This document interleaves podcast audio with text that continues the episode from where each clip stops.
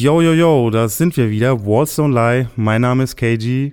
Und wie immer bin ich nicht allein, sondern an meiner Seite ist mein Brody Crow. Hier bin ich. Yeah. Alles fresh, funky fresh in the house. Fuck. jetzt, war ich, jetzt war ich kurz davor zu rappen. Aber in dem Moment habe ich mir gedacht, nee, ich lasse es lieber. Wenn du heute fresh in einem Rap-Track sagst, gucken nicht 18-Jährige sehr verstört an, glaube ich. Das ist kein, kein Was sagt man denn heutzutage? Sagt man nicht, man sagt nicht, man sagt lit? Das ist das Problem. Ich glaube, Lit ist auch schon wieder out. naja, da machen wir lieber unser Ding. Da wissen wir wenigstens, wovon wir reden. Denn wir sind immer noch am Start, liebe Freunde. Und wir bleiben, wie bei der letzten Folge, immer noch in Berlin. Nachdem wir letztes Mal völlig in die Welt des Power Style Writings abgetaucht sind, haben wir heute so ein bisschen Kontrastprogramm. Denn es geht zwar immer noch um Styles, aber in mhm. einem bisschen anderen Rahmen so. Und der ist selbst gezimmert. Boah, das Bro, war ein geiles. Erzähl mal, wen du da in seinem kleinen Atelier besucht hast. Ja, ich habe ihn leider nicht persönlich besucht. Morg, morg, morg. Ich habe ihn digital interviewt, aber ich habe den lieben Cren quasi besucht für euch. Und zwar in seinem Studio in Berlin. Und ja, ich meine, wer den lieben Cren kennt, beziehungsweise so ein bisschen verfolgt hat, was er so die letzten Jahre gemacht hat, dann weiß man ja, dass der ein sehr, sehr erfolgreicher zeitgenössischer Graffiti-Artist ist. Und ich dachte mir, das kann unseren Podcast nur bereichern, wenn man so ein bisschen, ja, behind the scenes mal guckt. Mhm. Wie ist denn das so, wenn man mit Graffiti Geld verdient, aber jetzt nicht nur Geld verdient im Sinne von, ja, ich mache mal einen Auftrag für einen Waschsalon um die Ecke, ja. sondern ich mache halt Feinart so, für Galerien, für Auktionen. Und ich mache meine eigene Kunst die immer noch real ist. Genau. Und ich bin sehr gespannt, was der gute Mann uns da alles so erzählt. Ich bin auch schon länger großer Fan von seiner Kunst und gucke mir das alles sehr interessiert an und verfolge das. Und kann nur sagen, Hut ab. Und let's go. Moin Kren, wie geht's? Ja. Moin, herzlich willkommen hier in Berlin, Oberschöneweide, in Kren Studio. Oh Mann, ich wäre so gern bei dir jetzt vor Ort. Das sieht so geil aus, was ich letztens schon gesehen habe. Ja, glaube ich, glaube ich. Aber das holen wir nach, sobald das wieder geht. Das ist ja, ist ja kein Problem. Auf jeden Fall. Naja, ist es momentan definitiv die vernünftigere Variante. Wie, wie verbringst du die Zeit gerade so? Kannst du viel machen? Äh, ich meine, ich nehme an, du verbringst sowieso viel Zeit im Studio. Genau, für mich hat sich jetzt äh, nicht so viel geändert, rein arbeitstechnisch, ähm, weil ich ja sowieso eigentlich jeden Tag von, von 9 bis, bis 16, 17 Uhr äh, im Atelier bin. So. Das hat sich nicht groß geändert. Also die ganzen Kontakte nach außen äh, sind natürlich, liegen auf Eis. Ähm, die ganzen Ausstellungen und sowas auch alles abgesagt. So von daher, aber dann hat man mehr Zeit, sich aufs Arbeiten zu konzentrieren. Muss das Beste draus machen. Ja. Jetzt bist du schon seit etlichen Jahren eben als professioneller Graffiti-Artist tätig und machst eben auch Ausstellungen. Konntest du in der Corona-Zeit Ausstellungen anbieten in irgendeiner Form, digital, virtuell? Gar nicht großartig. Also es gibt natürlich ein, zwei Online-Plattformen, äh, auf denen ich vertreten bin. Und ansonsten gab es noch so ein, zwei Charity-Projekte, die ins Leben gerufen wurden, um Künstler halt zu unterstützen. So, das war dann am Anfang der Pandemie quasi. Und das war auch ganz gut. So, das hat sich auch gelohnt für alle Beteiligten. Und ähm, ich denke, in der Not erfindet man auch immer neue Wege und Möglichkeiten, dann doch irgendwie sich durchzuschlagen. Ne? Ja, wird spannend, wie das jetzt weitergeht. Ich habe jetzt an anderer Stelle in anderen Podcasts gehört, dass es für viele KünstlerInnen da draußen wohl trotz Corona ein sehr gutes Jahr war. Anscheinend wurde auch viel Kunst gekauft. Finde ich schon erstaunlich natürlich auch an der Stelle. Aber dazu würde ich gerne später nochmal kommen. Ja. Lass uns die Gelegenheit nutzen, die große Rückspultaste mal drücken. Jetzt bist du schon seit sehr, sehr langer Zeit aktiv. Äh, geboren wurdest du, glaube ich, 1970, ist das richtig? 1970 im April, das ist korrekt. Oh ja, okay. Kann man dir gratulieren? Mm, fast, nächsten Freitag. Okay, das ist notiert auf jeden Fall. Genau, also du bist 70 geboren und bist in der Nähe von Hannover aufgewachsen. Magst du uns ein bisschen da mit auf die Reise nehmen? Wie war das so am Anfang? Ja, also ich bin in Lehrte geboren. Äh, ist eine kleine Stadt im, im Landkreis Hannover. Eigentlich immer eine Eisenbahnerstadt gewesen früher, weil es äh, als Knotenpunkt ursprünglich mal gebaut wurde, damit die Leute nicht alle in Hannover umsteigen müssen. Also sprich ist so ein Nord-Süd, ähm, ein bisschen aus Hannover rausversetzt worden, um den Zugverkehr ein bisschen aus, aus der Hannover Stadt rauszuhalten. Und ja, ist halt eine Kleinstadt, ne? Also man, man ist da recht äh, idyllisch aufgewachsen und ähm, behütet, sag ich mal. Ähm, also später als Teenie mal dann nach Hannover reingefahren, quasi in die, in die große Stadt, weil es ja nun äh, halt mit Regionalverkehr nicht weit weg war, ne? Jetzt hast du einen ganz spannenden Background und zwar bist du nicht nur eben deutscher Staatsbürger, sondern bist ja auch Franzose. Äh, hast du doppelte Staatsbürgerschaft an der Stelle? Äh, tatsächlich ja und ich war letzte Woche auch in der Botschaft in der französischen, um mir mal einen neuen Pass und einen neuen Personalausweis zu holen. Hm. Ich fühle mich da jetzt ein bisschen ja, berührt, sage ich mal emotional, weil ich bin ja auch halb Spanier, also ich habe auch doppelte Staatsbürgerschaft, Deutsch und Spanisch und dieser Kultur-Background hat mich mein Leben schon irgendwie begleitet in einer gewissen Art und Weise. Nicht, nicht ausreichend vielleicht, aber es hat mich auf jeden Fall begleitet und hat was ausgemacht. Jetzt würde es mich natürlich umso mehr interessieren, gab es dann in irgendeiner Form so einen Culture Clash für dich, so als Halbfranzose in Hannover oder bei Hannover? Ja, ich bin ja mit meiner Mutter aufgewachsen, also mhm. ähm, die ja halt auch Französin ist. So von daher hatte ich eigentlich die französische Kultur natürlich auch zu Hause. Ja, und der französische Teil und meiner Familie, der, der, der wohnt ähm, also in noch einem kleineren Örtchen. Also das ist eigentlich schon, schon dörflicher Charakter gewesen. Ähm, von daher waren die Unterschiede jetzt nicht, nicht so riesig zu Lehrte, sag ich mal. Mhm. Ähm, kulturell hast du natürlich, ähm, interessieren sich die Franzosen natürlich schon äh, meistens eher für andere Dinge als die Deutschen, hätte ich jetzt fast gesagt, was gar nicht bös gemeint ist, aber man legt doch sehr viel Wert auf gutes Essen und äh, gesellig sein und mhm. Okay. Auf der deutschen Seite hast du es dann ja in der Kleinstadt gerade doch öfter mal, dass die Leute sich dann auch eher einen Mercedes vor die Tür stellen, weil sie ein bisschen angeben wollen, so, weißt du, und dann lieber aufs Essen verzichten oder nur schnell sich was zu essen reinklopfen. Und das ist vielleicht der, der Unterschied. Also du würdest sagen, das sind an, andere Prios vielleicht, so in genau, kult kulturellen Fall. Aspekten. Hat es auch in Bezug auf die Kunst irgendwie einen Einfluss genommen für dich, dieser französische Background? Das würde ich so gar nicht sagen können, glaube ich. Weil die Entwicklung ähm, der Kunst und des, des, des Graffitis natürlich ähm, eher ein geschlossener Kosmos äh, in sich war. Ja, das wohl war, ja. Hm. Jetzt habe ich natürlich in deiner Biografie nachgelesen, beziehungsweise, ich glaube, steht sogar auf deiner Website, dass du das erste Mal so diesen Kontakt zu Graffiti als Phänomen in Frankreich hattest. Ich glaube, du bist mit dem Zug da irgendwo an, an der Bahnlinie entlang gefahren. Wann war das genau und wie, wie, wie konntest du das wahrnehmen, beziehungsweise was ist da hängen geblieben für dich? Ja, ist eher ähm, nicht in Frankreich direkt, sondern auf dem Weg nach Frankreich. Mhm. Weil man ja mit dem Zug, äh, wenn du von Hannover aus fährst, fährst du natürlich über den Ruhrpott äh, und dann mhm. über Aachen und durch Belgien durch und dann bist du quasi in Nordfrankreich, da wo wir herkommen. Und naja, früher äh, sind wir immer mit dem Zug gefahren. Ne? Mit Sack und Pack und äh, noch zwei Katzen an Bord, alle rein in Zug und nach Frankreich rüber. und ähm, naja, da war Zugfahren halt, wenn du, wenn, wenn du, wenn du jung bist oder klar guckst du viel aus dem Fenster. Ne? Ich meine, was, was, was sollst du machen? Fand ich immer spannend und äh, ja, gerade gerade im Ruhrgebiet, dann, als das dann da losging, so in den frühen 80ern, mhm sag ich mal, ähm, da hast du natürlich dann auch die ersten Sachen an der, an der Bahnlinie gesehen. Kannst du dich da noch an irgendetwas erinnern, konkret? Boah. Ich meine, Namen jetzt sicherlich nicht, aber gab es irgendwelche Farben oder Figuren oder irgendwas, was, was dich da besonders abgeholt hat? An sich, das Graffiti an sich, dass es da war. Und keiner wusste, also ich nicht wusste, wo es herkommt. Ja, so, weil für mich war es komplett Neuland.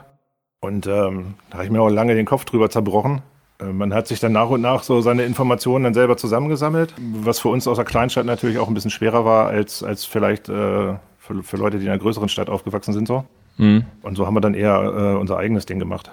Okay, du sprichst gerade von, wir haben unser eigenes Ding gemacht. Das heißt konkret, du warst nicht alleine, sondern du hattest dann irgendwie eine Peer Group, mit der du da ja, wir hatten, wir hatten, so schon zwei, zwei, drei äh, Writer äh, in, in Lehrte, die auch parallel angefangen haben. Haben uns dann natürlich aber auch erst ein bisschen später getroffen. Also am Anfang hat man schon eher so sein Ding alleine gemacht. Mhm. Also es ist nicht so wie bei vielen anderen. Ähm, die haben dann ja meistens die einschlägigen Filme gesehen.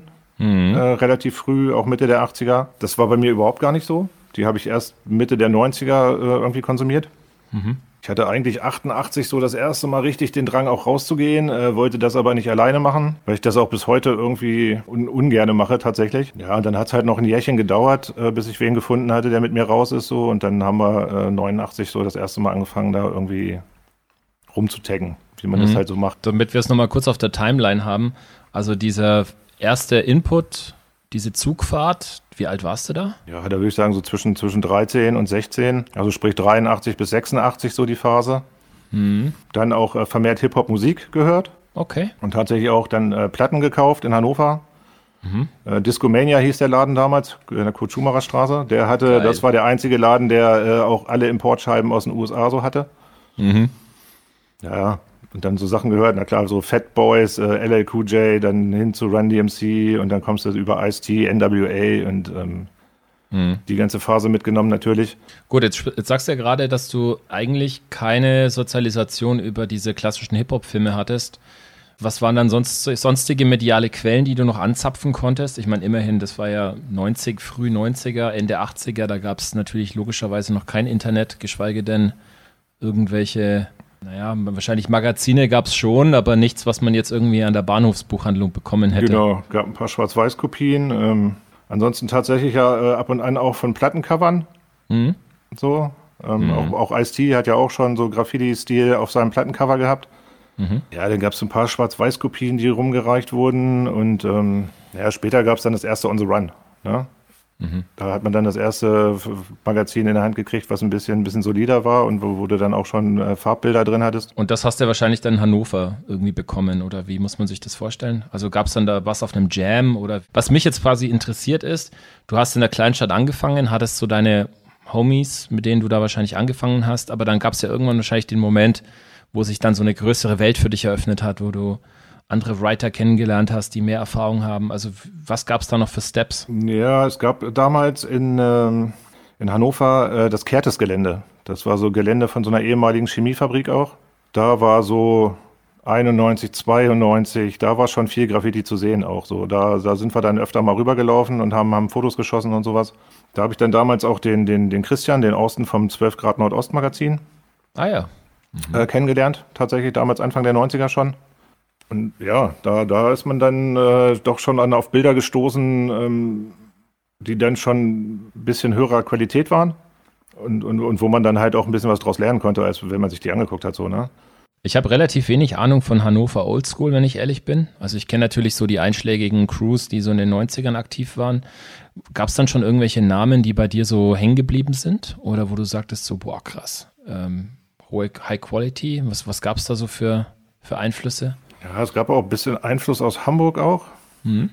Dann gab es ähm, ja, Zetno zum Beispiel, der hat auch Usi Crew gemalt, der, der, der war mit den Hamburgern auch gut vernetzt, so, der hat dann auch schon richtig gute Styles gemalt, Anfang der 90er. Was hat der gemalt? Zetno. Mhm. Z-N-O-E.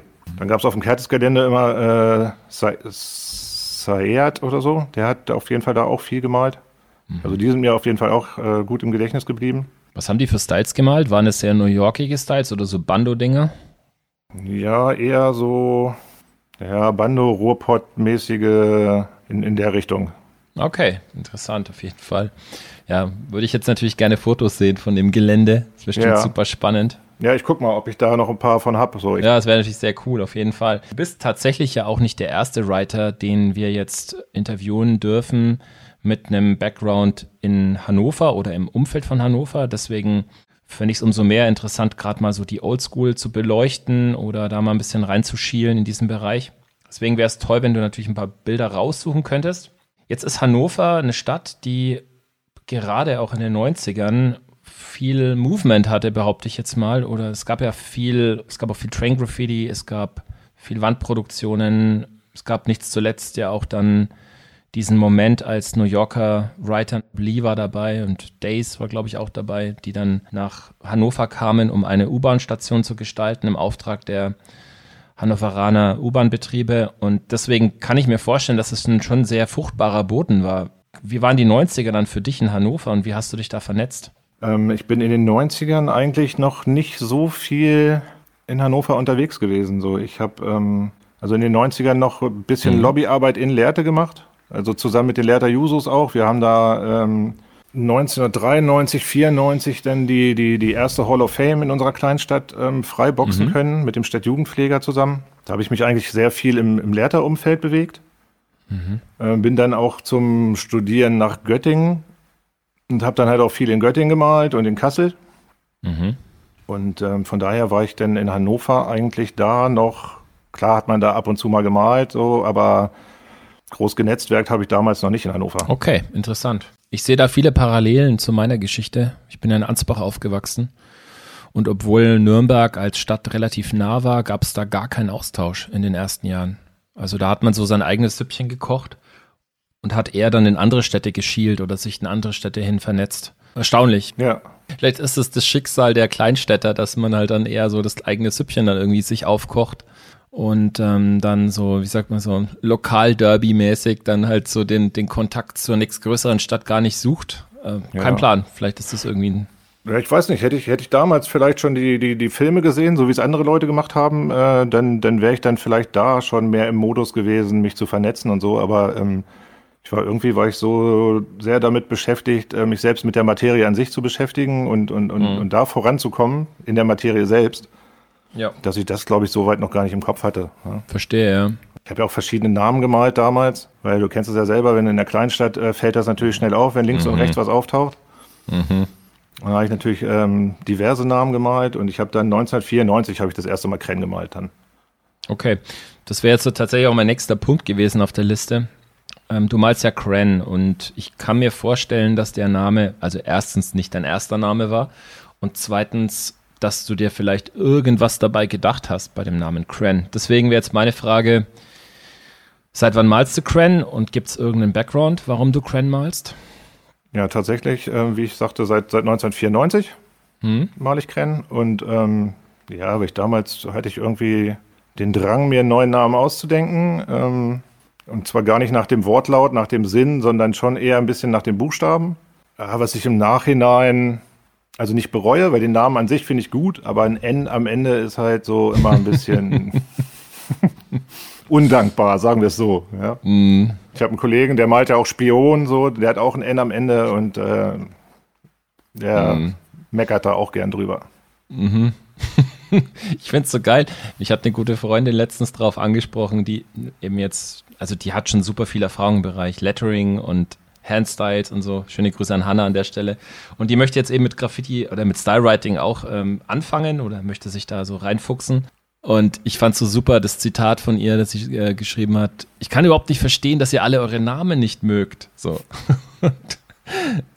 ja, da musste ich auch nochmal ein bisschen laut lachen, als ich das Ja. gelesen habe. Weil tatsächlich, äh, ich meine, irgendwie ist es so eine Art Dauerproblem, dass man sich halt immer andere Buchstaben wünscht, als die, die man sich irgendwann mal ausgesucht hat. Ja, ich glaube, nicht, nicht mögen ist da auch nicht richtig. Ich glaube einfach, ähm, dass man in seiner persönlichen Weiterentwicklung, die man natürlich hat, auf der, auf der Suche nach seinem perfekten Style, den man aber sowieso nicht erreichen wird, behaupte ich mal, ähm, stößt du bei manchen Buchstaben natürlich eher an, an seine Grenzen als bei anderen.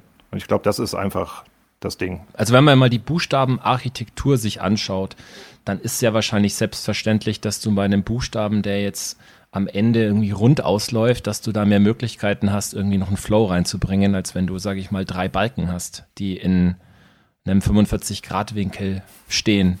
Also zumindestens, wenn man es quasi anatomisch korrekt zeichnen würde. Ja, ja. Oder muss die Verfremdung noch viel krasser ablaufen? Aber ich finde, du machst es schon sehr, sehr, sehr geil dafür, dass du ein N am Schluss hast. Also Okay. insofern vielleicht mal kurz als Feedback.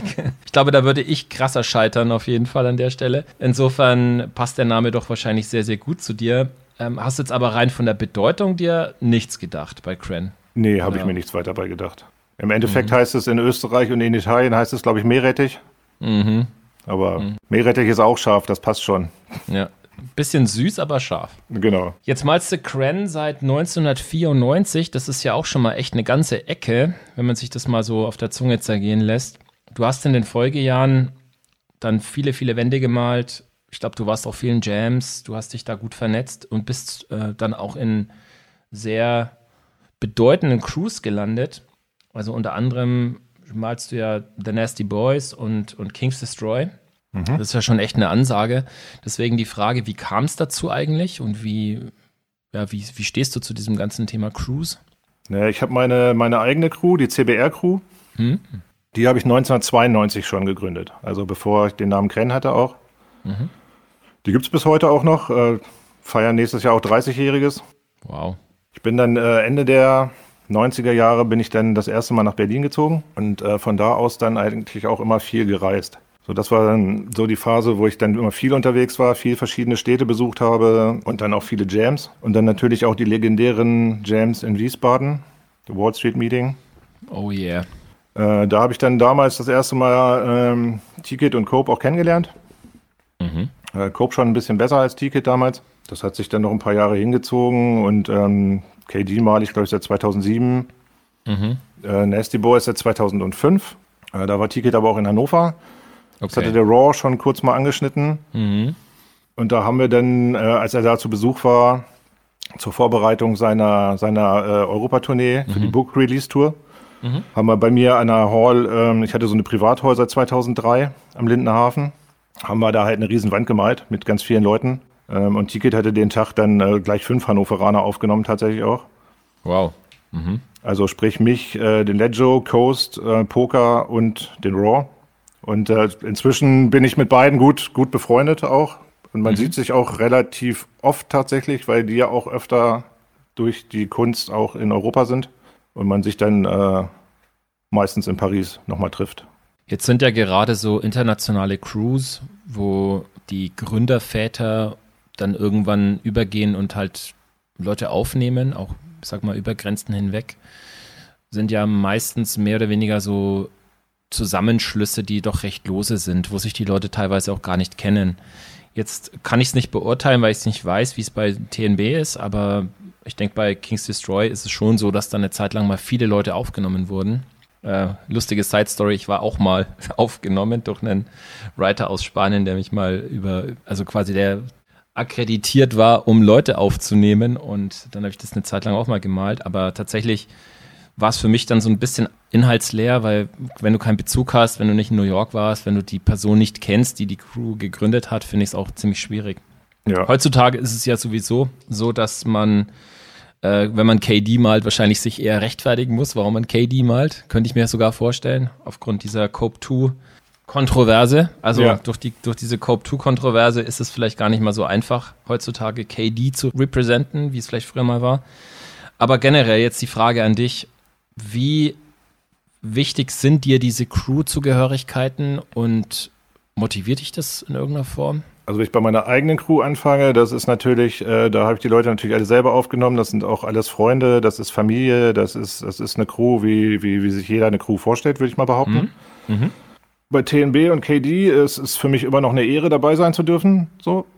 Und ähm, dadurch, dass ich ja nun beide auch persönlich kenne, mhm. und halt auch öfter sehe und es ja nur noch Freunde von mir sind, ähm, habe ich das Problem jetzt vielleicht nicht, was du gerade so angesprochen hast, dass man sich vielleicht nicht so damit identifizieren kann. Ja, ja, ähm, ja. Und ich habe auch viele Members schon kennengelernt, auch aus beiden Crews, und die waren halt auch alles nette Menschen.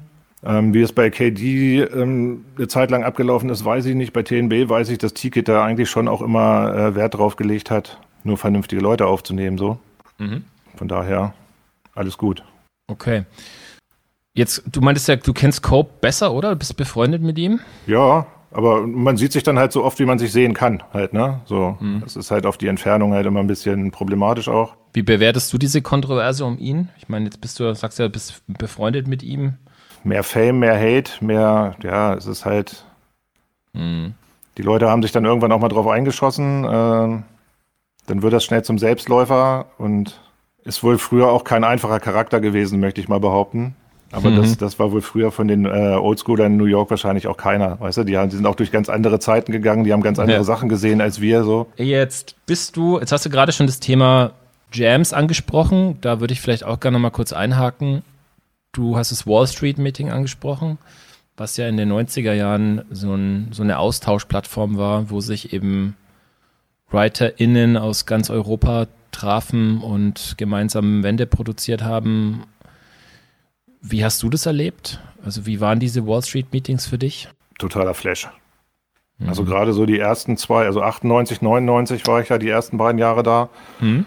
Ähm, unfassbar eigentlich, ja. Weil dann, du bist da hingekommen und es waren ja nur, nur Writer da und es, ähm, es wurde gemalt, äh, bis, bis keine Dose mehr Farbe drin hatte, hätte ich jetzt fast gesagt so.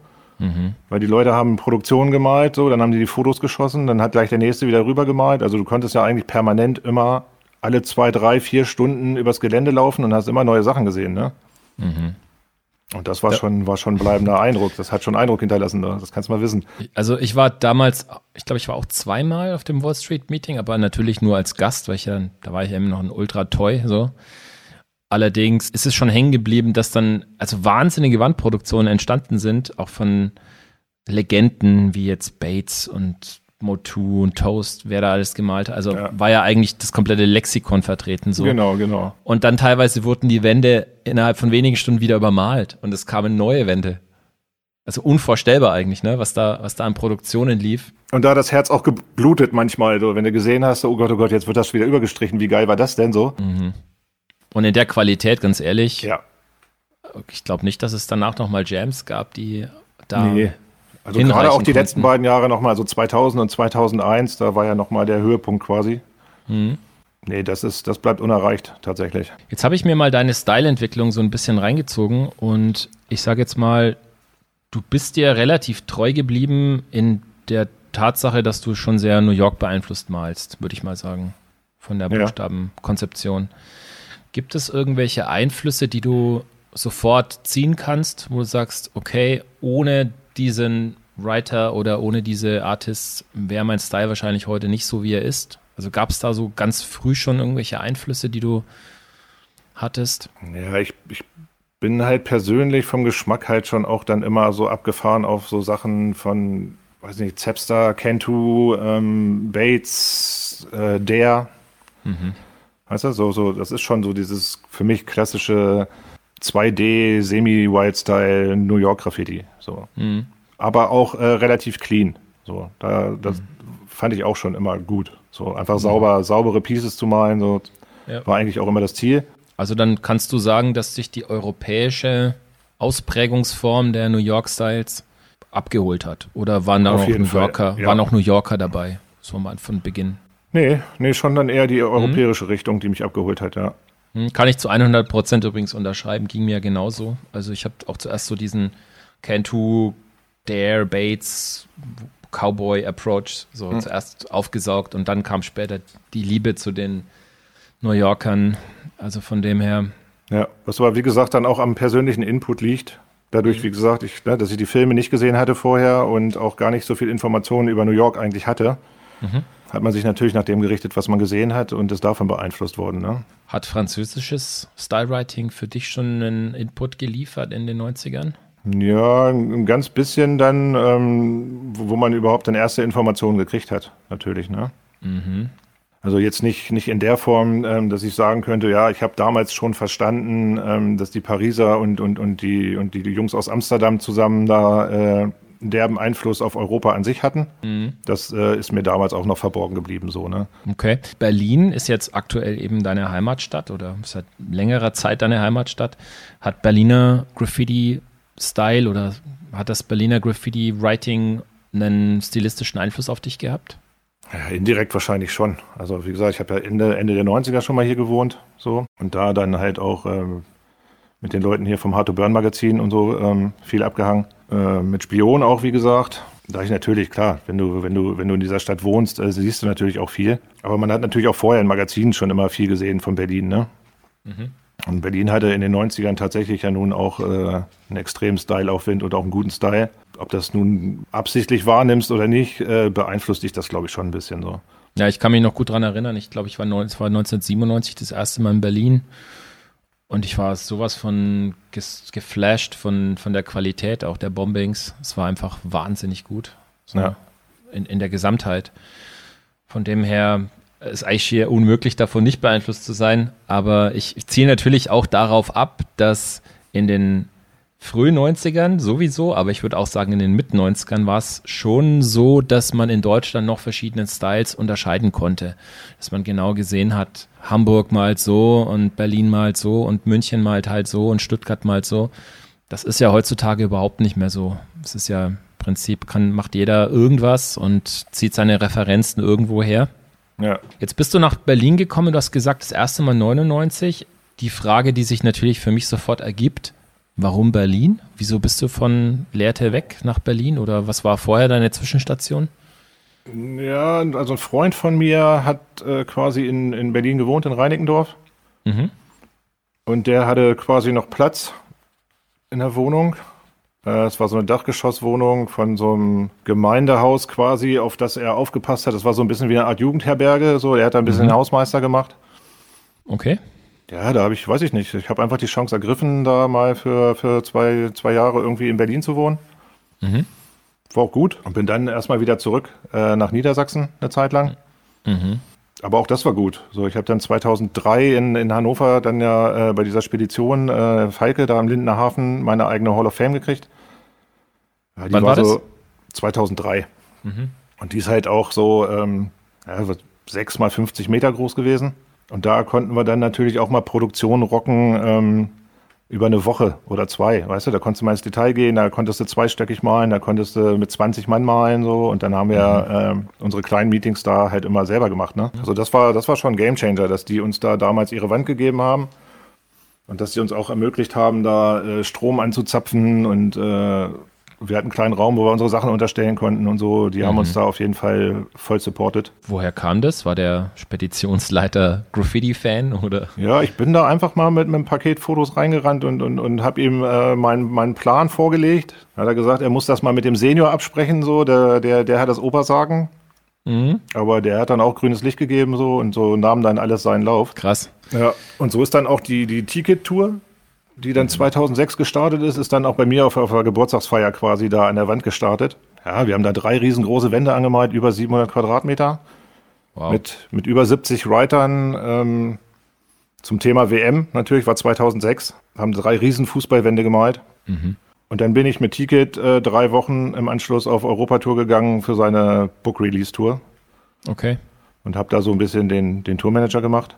Und das war bestimmt auch eine interessante Erfahrung. Interessante. Erfahrung, ja. Es war auch ein bisschen, ein bisschen hektisch so. Am, am Ende ist es dann doch irgendwie wie so ein, weiß nicht, wie so ein Traum oder wie so ein Rausch, so, weißt du? Weil, weil du, wenn du jeden Tag woanders bist und, und, und immer Action ist und dann kommst du nach drei Wochen nach Hause und denkst so, oh, was passiert, ne? So.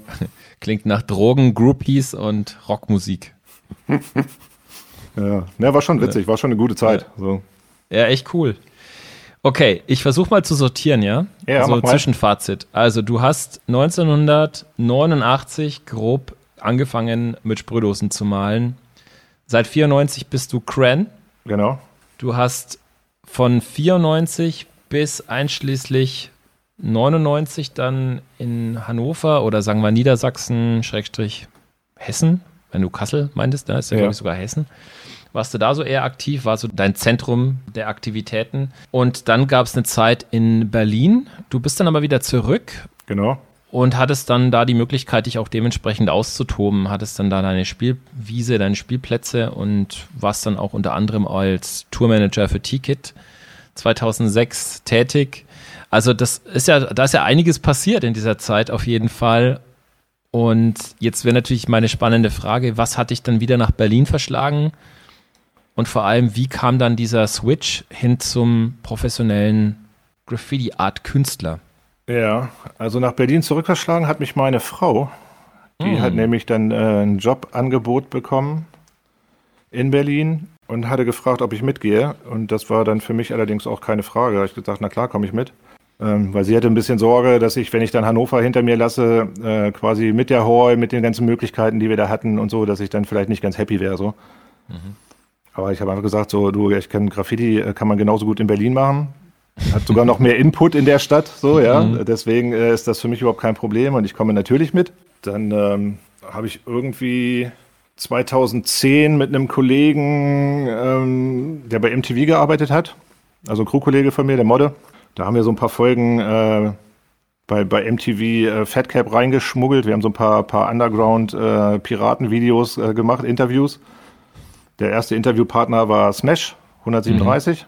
Mhm. Und da ging es dann ja tatsächlich auch schon um das Thema ähm, Galerien, Ausstellungen, äh, Sellout, so das ganze Programm quasi.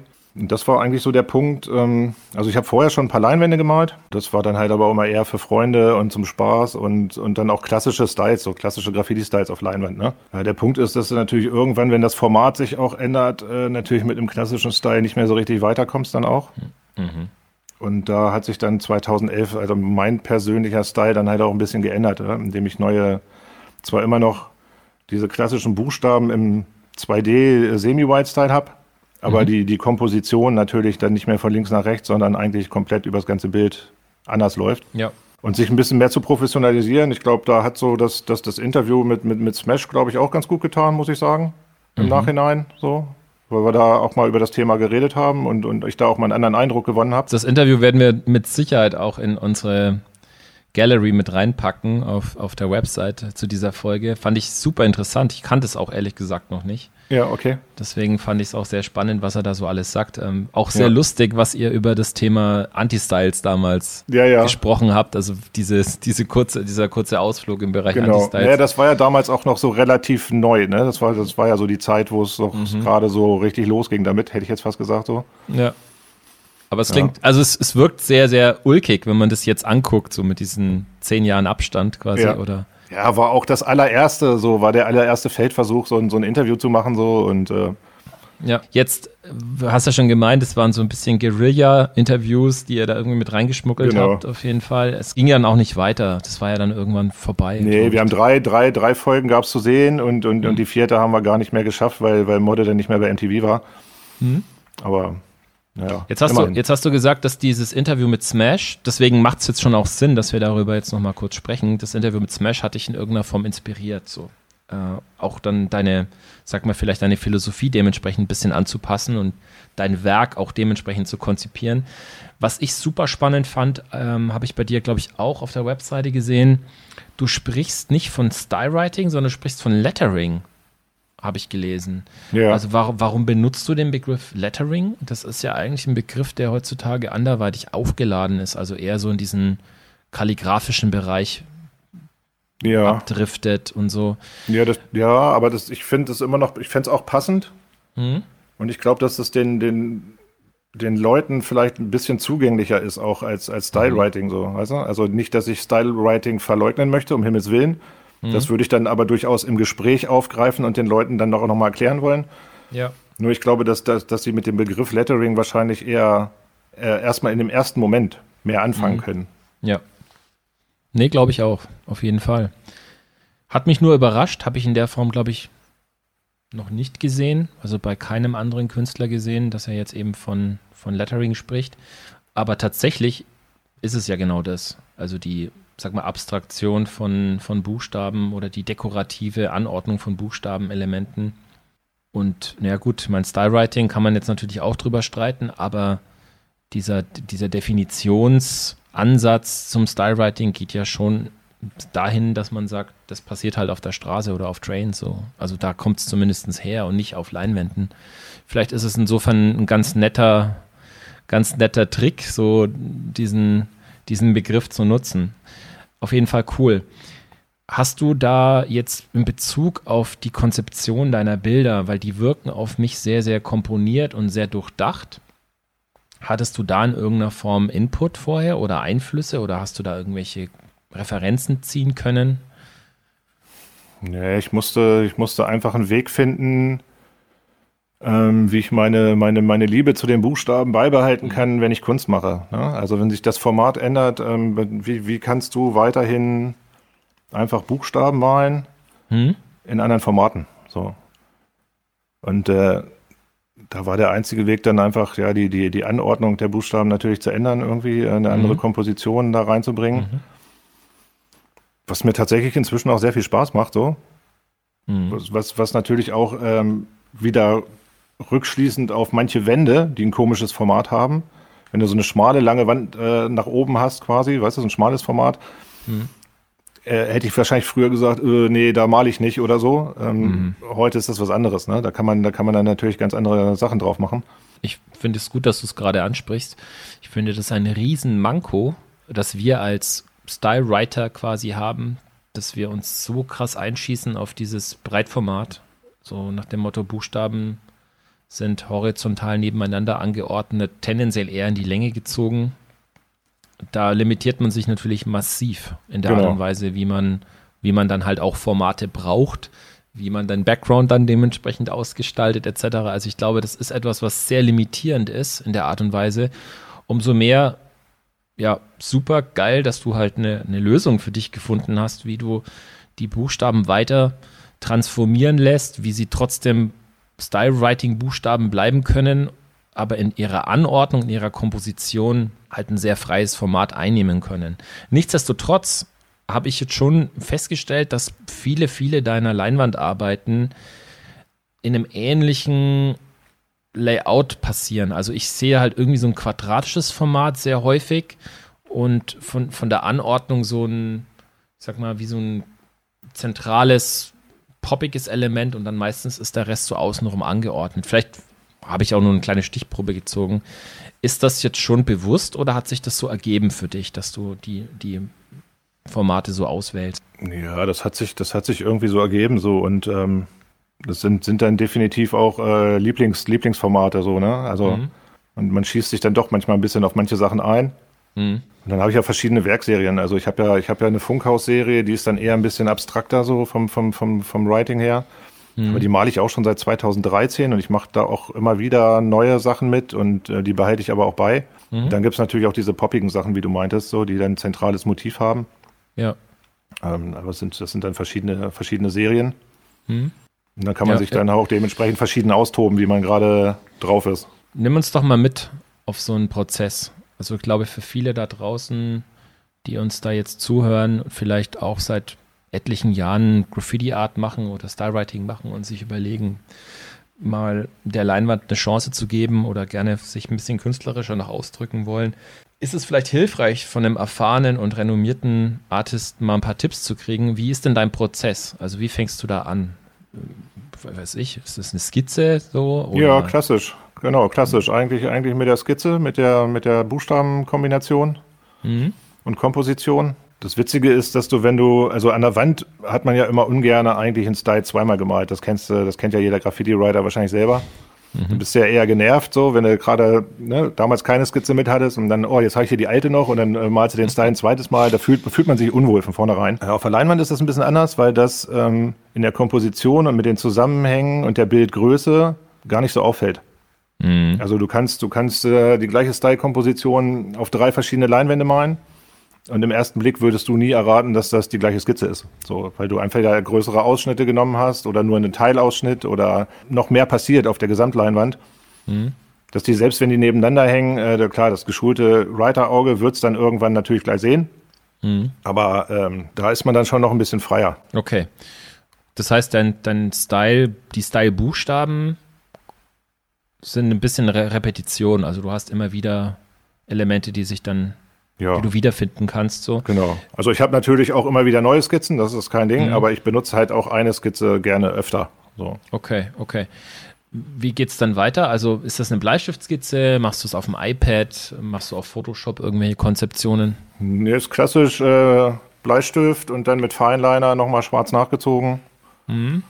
Dass man eine solide Schwarz-Weiß-Skizze in der Hand hat quasi.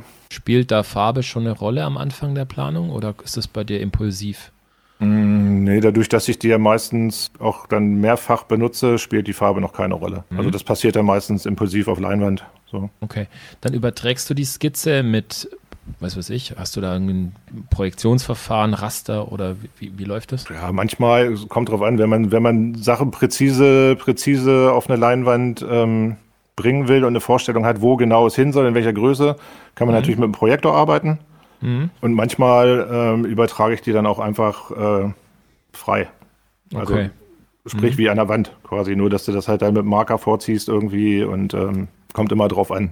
Ganz wichtiger Punkt, du sprichst gerade schon von Marker. Jetzt bist du ja im künstlerischen Prozess arbeitest du ja mit unterschiedlichen Werkzeugen, nehme ich an. Ich konnte jetzt aber nicht rausfinden oder ich habe es jetzt nicht gesehen, inwieweit die Sprühdose auf den Leinwandarbeiten einen Einsatz findet oder ob das wirklich klassisches Acryl ist, was du da machst. Ja, beides. Ah ja, okay. Also auch mit Sprühdose. Ähm, allerdings, weil ich natürlich dann im Atelier hier arbeite, äh, sind das alles äh, wasserbasierte Sprühdosen. Mhm. Sprich äh, Acryl- und Wasserbasis, damit mhm. du halt eben nicht diesen Lösungsmittelgestank hast. So. Okay. Weil du dir damit natürlich ziemlich schnell die Raumluft verpestest und äh, da verzichte ich dann doch drauf. In einer unserer Folgen haben wir ja auch die Anatomie und die Geschichte der Sprühdose beleuchtet. Äh, Water-based Sprühdosen haben wir da jetzt nicht näher erwähnt, muss man dazu sagen. Ja. Aber tatsächlich wird der Markt ja auch immer größer. Ja. Jetzt ist es so, dass diese Water-Based Sprühdosen ja viele Vorteile haben. Du sprichst gerade schon von dieser Geruchsentwicklung, die man da nicht so hat. Ich glaube, gesundheitlich unbedenklich sind sie nicht unbedingt. Also ganz im Gegenteil. Ich glaube, das wasserbasierte Aerosol kann vom Körper, glaube ich, ganz anders aufgenommen werden als ein Lösemittelbasiertes. Insofern darf man das jetzt, glaube ich, nicht auf die leichte Schulter nehmen. Aber nichtsdestotrotz, das sind ja schon Sprühdosen, die sich für den künstlerischen Prozess anbieten. Man kann es verpinseln teilweise, man kann da irgendwie Spielereien mitmachen. Was genau hat dich dazu bewogen, jetzt auch diese Water-Based Sprühdosen im Vergleich zu diesen lösemittelbasierten Sprühdosen dann auch zu verwenden. Du sprichst gerade schon von dem Aspekt, dass die halt weniger Geruch produzieren. Und jetzt würde es mich natürlich interessieren, weil eben Waterbase-Sprühdosen relativ jung sind in der Entwicklung. Es gibt auch wenige Farben aktuell noch. Also die Farbpalette ist relativ eingeschränkt im Vergleich zu klassischen Graffiti-Cans, sage ich mal. Was sind denn da deine Erfahrungswerte jetzt auf Leinwand zum Beispiel? Also sind die dann auch sehr beständig in ihrer UV-Beständigkeit etc.? Also zunächst mal, ähm, da hast du schon recht gehabt. Ähm, also ich benutze halt auch eine Maske, trotzdem. Mhm. Ja. Es ist nur so, dass du, wenn du hinterher die Maske abnimmst, halt äh, nicht der ganze Raum nach Sprühdose stinkt, mhm. sondern nur ganz leicht nach Farbe. So, das mhm. ist halt der Vorteil bei den Water-Based-Dosen. Ja. Ähm, der Nachteil ist, ähm, dass die natürlich langsamer trocknen, weil sie auf Wasserbasis sind. Mhm. Das dauert teilweise relativ lange. Da kann man äh, ab und zu mal, je nachdem, was man macht, schon mal genervt sein. Andererseits hast du, es gibt ja auch verschiedene Hersteller. Also es gibt auch Amsterdam, äh, die machen auch Acrylfarben, äh, Liquitex mhm. auch, die machen auch Acrylfarben. Dann hast du natürlich die passende Sprühdose zur Acrylfarbe quasi. Mhm. Ne, hast du das vom, vom Sortiment her passt sich das dann schon direkt an. Mhm. Ein weiterer kleiner Nachteil ist, ähm, dass sie nicht den Druck aufweisen, den eine normale Dose aufweist. So, also das klappt bei den, bei den Molotov One for All ganz gut. Mhm. So, die haben, die haben ordentlich Dampf, also da kannst du auch einen schönen Fettcap-Strich mitmachen. Der mhm. sieht dann halt auch aus wie ein normaler Fettcap-Strich. Das kannst du bei den anderen Herstellern schon nicht mehr so machen, weil die nicht den, nicht den Druck haben und auch nicht das Sprühverhalten so. Das ist halt auch manchmal ein bisschen schade. Mhm. Ähm, ja, Vorteil ist aber, sonst hast du, weil es halt Acrylfarben sind, auch ähm, ist, glaube ich, nicht so schlimm der Effekt gegeben wie bei einer klassischen Sprühdose, dass irgendwann, wenn du zu viel Farbe drauf hast, die Leinwand auch gerne mal crackelt. Ne? Das kennst du bei älteren Leinwänden wahrscheinlich. Dass so kleine, kleine Risse im Lack entstehen mhm. so. Weil natürlich klassischer, klassischer Sprühlack dann schon auch ein bisschen härter ist. Ja. Mhm. Ich weiß nicht, wie es mit den äh, Montana Gold ist. So, da sehe ich halt auch viele Leute mitmalen auf Leinwand. Mhm. Aber ähm, das ist nicht so meine Favorite-Serie gewesen bis jetzt. Und außerdem ist die dann ja auch doch irgendwie lösungsmittelbasiert. Ja, auf jeden Fall. So. Hm. Ja, ist natürlich Geschmackssache auf jeden genau. Fall. Aber spannend zu wissen, dass du eben mit diesen Water-Based-Produkten arbeitest. Und die Leuchtkraft deiner Arbeiten ist ja wirklich also, super geil. Also ist auf jeden Fall eine sehr, sehr expressive Farbgebung, die du da mit rein transportieren kannst. Nimmst du dann auch Pinsel, um zu outlinen beispielsweise? Weil ich de deine Outlines sind super akkurat oder nimmst du Marker jetzt für, für so? Ja, teils, teils. Also gerne, gerne Marker, wenn es sehr scharf werden soll, natürlich. Mhm. Weil der natürlich äh, besser die Strichstärke hält, äh, automatisch. Ja, sonst aber auch manchmal Pinsel. Aber ich äh, bin mit dem Marker doch noch ein bisschen, bisschen, bisschen sicherer unterwegs tatsächlich. Also es ist eigentlich, eigentlich Mischtechnik. Ne? Also eigentlich kannst du, kannst du ja alles benutzen auf Leinwand was du möchtest. Ob du nur mit dem Schwamm arbeitest, mit dem Pinsel, mit dem Marker, mit der Dose, hast ja freie Auswahl. Wie lange dauert es etwa, so eine Leinwand zu malen? Ich meine, das kann man jetzt wahrscheinlich nicht pauschal sagen. Es sind sehr unterschiedliche ja, Leinwände, aber. Hm? Also ich habe letztes Jahr habe ich 60 Stück gemalt. Das mhm. heißt also knapp eine, eine pro Woche. Ja, kommt natürlich auch immer ein bisschen auf die Größe an und, und auf das Motiv so. Ähm, mhm. ja, du hast natürlich Trocknungszeiten und dann muss es nochmal versiegelt werden und dann, ich baue die Rahmen auch selber zusammen und spann die auch selbst. Ja. Was hat es für dich für einen Vorteil? Ja, dass du dir dein, deine Materialien tatsächlich selber gut aussuchen kannst. Also du hast ja verschiedene, verschiedene Stoffe, verschiedene Leinenstoffe zum Beispiel. So hast mal eine gröbere Struktur oder mal eine, eine richtig glatte Struktur. Und du kannst natürlich äh, deine Formate dir auch frei zusammenbasteln. Ne? Mhm. Kannst du da eine Empfehlung aussprechen für eine Leinenstruktur? Ich meine jetzt Arbeitest du ja sehr akkurat? Ja, ich bin, ich bin jetzt auf so einer klassischen mittelfeinen Struktur, ähm, so eine 400, 400 Gramm mhm. Leinen, Leinwand, so, die ist, die, die ist super. Da habe ich mich jetzt in letzter Zeit so drauf eingeschossen. Und lässt du die dann nochmal ein mit so einem Gesso oder? Ja, die ist schon. Die ist schon vorgrundiert. Ah ja, okay. Mit so, mhm. mit so einer Universalgrundierung. Ja, spannend auf jeden Fall. Also ich hoffe, dass für alle da draußen so ein bisschen kleiner Input da war an der Stelle. Was mich extrem interessieren würde noch, du verkaufst ja deine Kunst eben an Privatpersonen, an SammlerInnen. Was, was sind das für Leute? Ich meine, ganz ehrlich, wenn ich mir deine Bilder anschaue, das sind da jetzt nicht so abstrakte expressionistische Kunstwerke oder Schrägstrich irgendwelche fotorealistischen Kunstwerke, sondern da ist ja immer noch ganz schön viel Graffiti-Essenz drin. Eben Buchstaben sind drin, Comic-Characters in irgendeiner Form abstrahiert. Also ich sag mal vom Duktus und von der, von der Anmutung ist das schon sehr Graffiti-Art. So. Und trotzdem verkaufst du ja, zumindest ist mein Eindruck, verkaufst du ja ganz gut und hast da eben auch schon eine, eine Sammler-Community. Deswegen würde es mich natürlich umso mehr interessieren, wie ticken Leute so, die halt eben Graffiti-Art kaufen. Also die Käuferschicht ist schon, ist schon quer durch den, quer durch den Garten, sage ich mal. Mhm. Du hast von, von, von, von Ärzten, Rechtsanwälten, Steuerberater bis hin ähm, zum Lehrer mhm. oder, oder anderen äh, normalen Leuten. Ich glaube tatsächlich, dass es oft ähm, den Leuten schon klar ist, dass es aus dem Graffiti-Bereich kommt und äh, vielleicht auch am Ende, dass es Buchstaben sind. Aber mhm. auf den ersten Blick sind, sind viele Bilder doch schon sehr abstrakt. Ja, und teilweise sehen die Leute auch ganz andere Sachen äh, darin, mhm. als, als wir jetzt als Graffiti-Writer selber sehen. Also wir definieren, können, definieren das natürlich ähm, klar als, als Graffiti-Writing oder als, als Lettering. Mhm. Das ist bei den, oder bei vielen Leuten ist es nicht so. Ne? Die haben erstmal einen ganz anderen Eindruck. Die sehen, das ist poppig, das ist bunt, äh, für die ist es Pop-Art oder ab abstrakt. Ja. Und im Prinzip muss es den Leuten ja auch einfach gefallen. Ne? So, also wenn man sich ein Bild kauft, dann muss man, sollte man sich hundertprozentig klar sein, äh, dass man das die nächsten Jahre auch sehen will. Mhm. So, das sage ich den Leuten dann ja auch immer gerne, wenn sie nicht ganz sicher sind, so, dann sage ich, ihr könnt ja gerne nächste Woche nochmal wiederkommen, so, äh, aber überlegt es euch gut, so. Weil es gibt, glaube ich, nichts Schlimmeres, als wenn du ein Bild verkaufst und, und, und derjenige ist nach drei Wochen unglücklich, weil er es äh, mhm. nicht mehr sehen will. Ne? So. Das wäre natürlich sehr tragisch auf jeden ja, Fall. Ja, auf jeden Fall. Ja. Jetzt produzierst du die allermeisten deiner Kunstwerke, glaube ich, auf Leinwand oder vergleichsweisen Formaten. Teilweise hattest du aber auch schon irgendwelche Trabi-Motorhauben. Du kannst mich gerne richtig stellen. Genau, ja, Trabi, Trabi-Motorhaube, ja. Hast auch schon Objekte bemalt.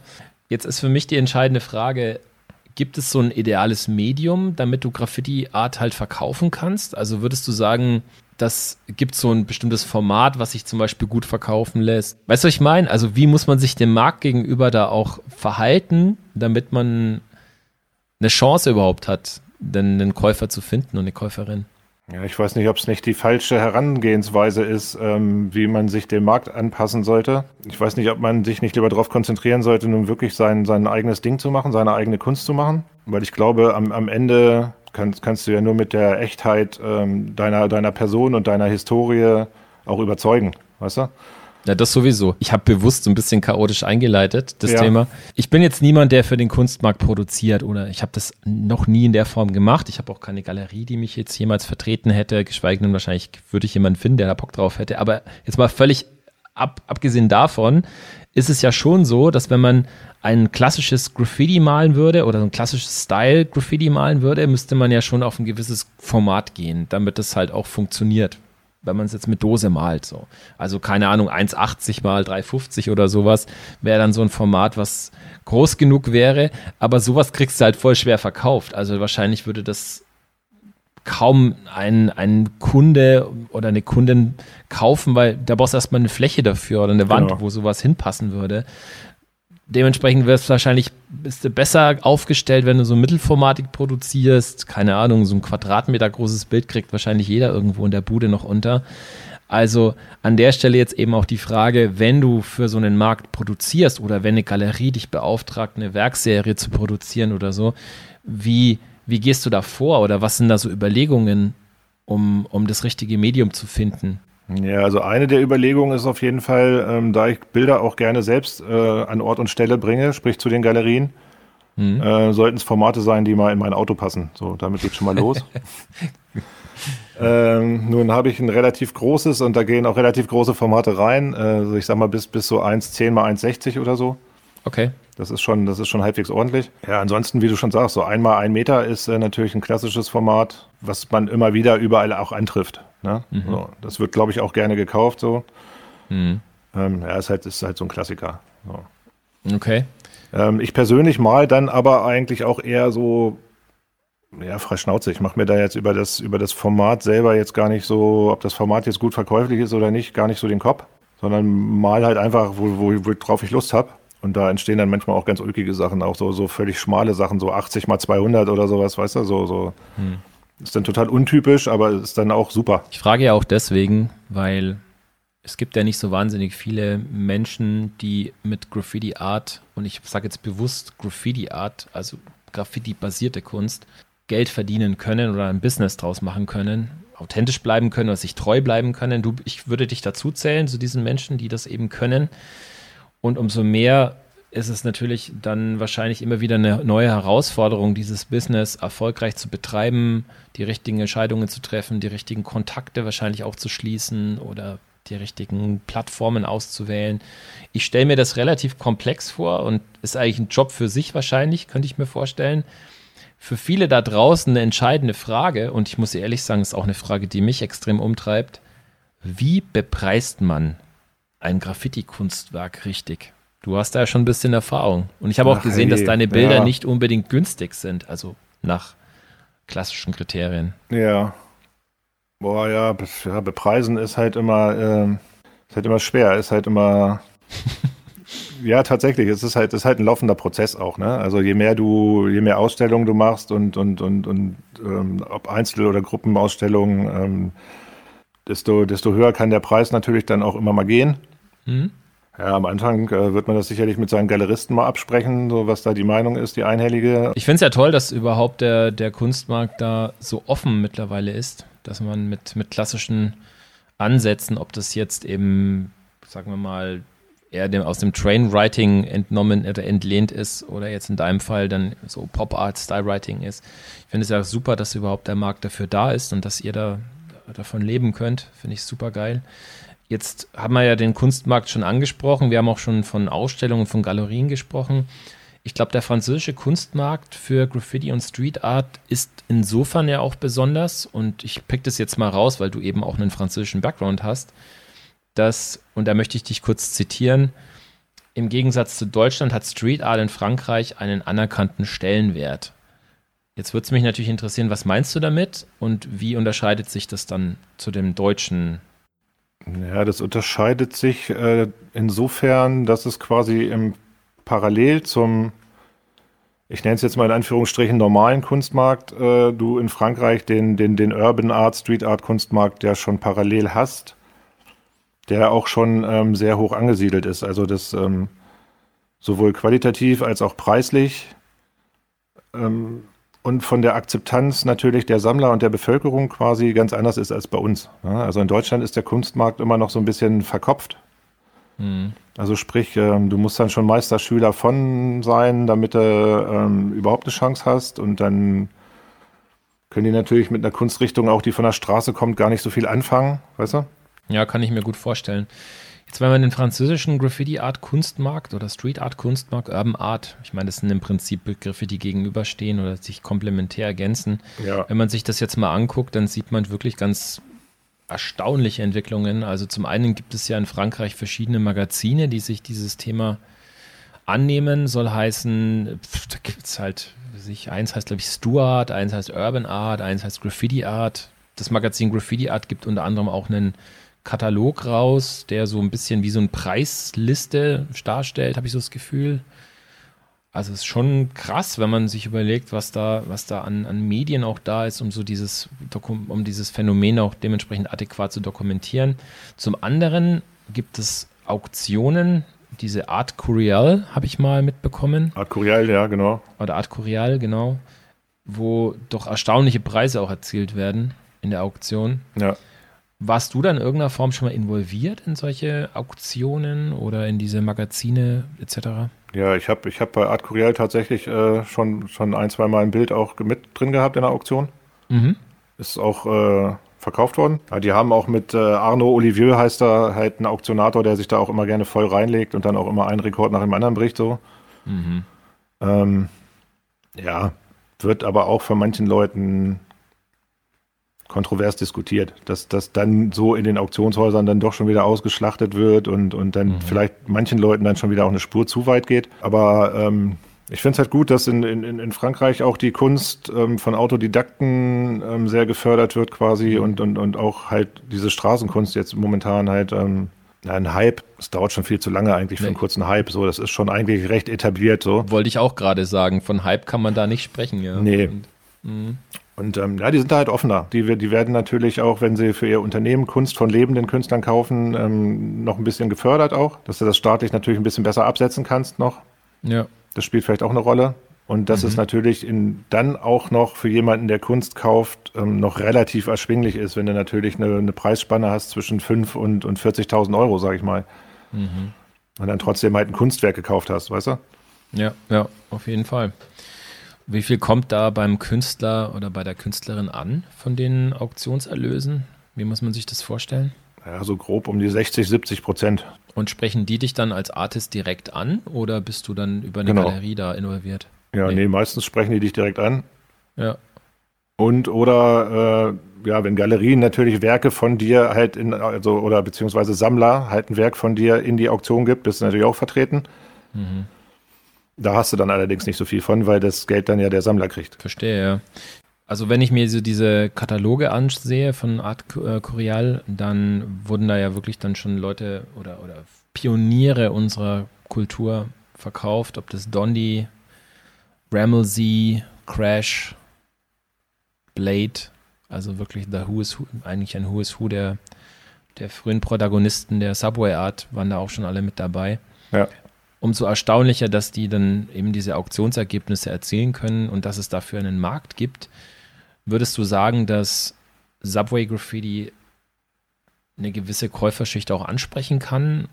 Also gibt es da so sophisticated Sammler oder haben die da überhaupt keinen Plan, was sie da eigentlich kaufen und wollen das halt Ja, doch, doch, die haben da, die haben da schon einen Plan von.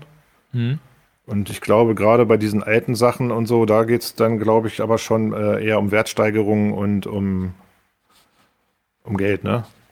Ja, also, also da geht's schon, da geht's schon halt auch um, um die Stücke zu haben und sich vielleicht hinzuhängen, so, aber ich, ich gerade bei diesen alten Leinwänden, die sind im Moment mhm. auch sehr gefragt, so. Äh, da es dann schon eher als Wertanlage. Mhm. Ja, Ramel Z zum Beispiel habe ich gesehen, da war eine, eine, eine, Leinwand in der Auktion für, glaube ich, 50.000 Euro Startgebot oder so. So, da sieht man ja schon, was das für einen Stellenwert mittlerweile hat. Und ja, finde es sehr, sehr begrüßenswert auf jeden Fall. Ja, in Invader, der diese, mhm. diese Mosaikmännchen malt und so. Da hing das eine Mal ja auch so ein, so ein Werk für 250.000, ne? Mhm. So, da sind wir dann schon bei Zahlen. Ähm, mhm. Jenseits von Gut und Böse, hätte ich fast gesagt, aber. Da kannst du dir einen schon... Lambo rauslassen. Ja, ja, genau. Ja, ja, nicht schlecht. Ich leite da jetzt gerne über zu einer Ausstellung, bei der du auch involviert warst. Und zwar hieß die, ich hoffe, ich sage es jetzt korrekt im Französisch, äh, Le, Le Tag au Grand Palais oder so. Ja. Ja, ja ist korrekt. Und Grand Palais ist jetzt eine Institution, die ist nicht unbedingt unbekannt in äh, Paris. Deswegen, vielleicht kannst du uns da ein bisschen was dazu sagen. Es waren immerhin wahnsinnig viele Artists aus New York auch involviert. Weiß ich nicht, ob die direkt involviert waren, aber du wirst uns sicherlich ein bisschen was dazu erzählen. Und das war im Zusammenhang mit einer Sammlung eines großen Sammlers und deswegen umso spannender. Vielleicht kannst du uns ein bisschen was dazu erzählen.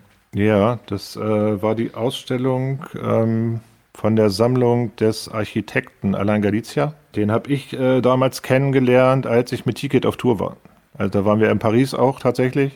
Mhm. Und da ist der halt auf äh, Ticket zugekommen und äh, hatte gefragt, ob er, ob, ob, ob, wir nicht Lust hätten, da für ihn auch Leinwände zu gestalten, weil er mhm. vorhat, äh, eine Graffiti-Show zu machen. Ja, so kam der Kontakt zustande. Dann haben wir, haben wir die Werke da noch abgegeben. Also tatsächlich auch ähm, so innerhalb der drei, vier Tage, die wir in Paris waren, da damals.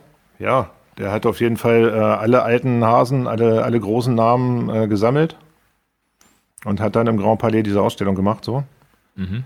Ich war zur Eröffnung leider nicht da, weil ich krank war. Ich hätte es gerne gesehen, live auch. Also für mich war es dann eher ähm, gut, da mitmachen zu dürfen, quasi. Aber für mich ist das eher, ich bin da ein bisschen zufällig reingeschlittert, dadurch, dass ich mit Ticket unterwegs war, muss ich sagen. Ja. Mhm. Aber äh, völlig okay. Aber ich glaube, für mich hätte es nochmal einen Impact gehabt, wahrscheinlich, wenn ich denn ähm, da hätte sein können, um mir das nochmal anzugucken und so. Mhm. Wann war das nochmal?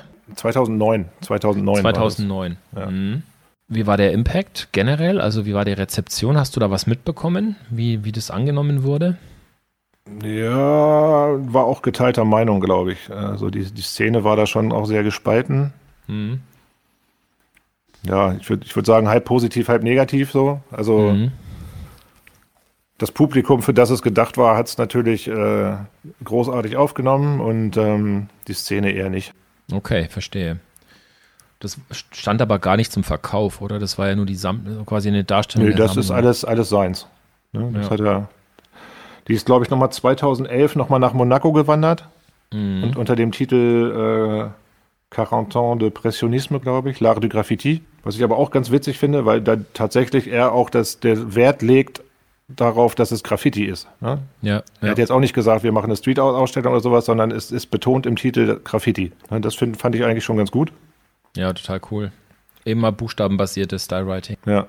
Ja, sehr, sehr krass. Also ich meine, davon kriegt man nicht so wahnsinnig viel mit, wenn man sich da nicht dafür interessiert. Aber eben Frankreich als Kunstmarkt wirklich super interessant für Graffiti-Artist, Street-Art-KünstlerInnen natürlich.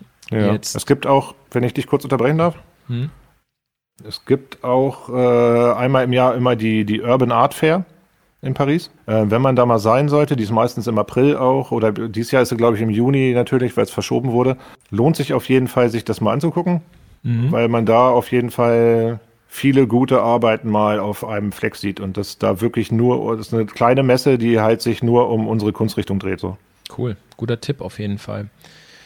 Du sprichst gerade schon einen wichtigen Punkt an und zwar Ausstellungen sind für einen professionellen Artist bedeutend, logischerweise, oder wichtig, damit er überhaupt zeigen kann, was er so treibt. Jetzt warst du zum Beispiel auch bei der Stroke Art Fair dabei in München. Da haben wir uns sogar mal kurz gesehen. Und klar warst auch bei anderen größeren Ausstellungsprojekten schon mit am Start.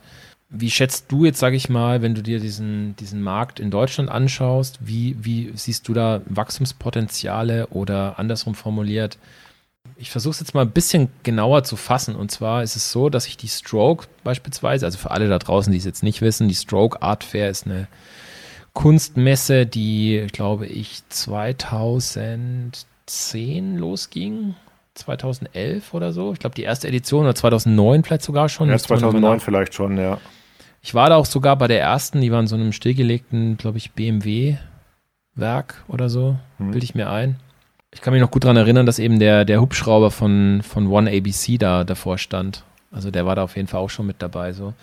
Und was, was ich so mitbekommen habe über die Jahre hinweg, dass sich das Ausstellungskonzept immer weiter weg bewegt hat von klassischer Graffiti-Art, Schrägstrich Street-Art hin zu dem, was man heutzutage als, glaube ich, modern, contemporary begreift oder ja, Urban Art, wie auch immer.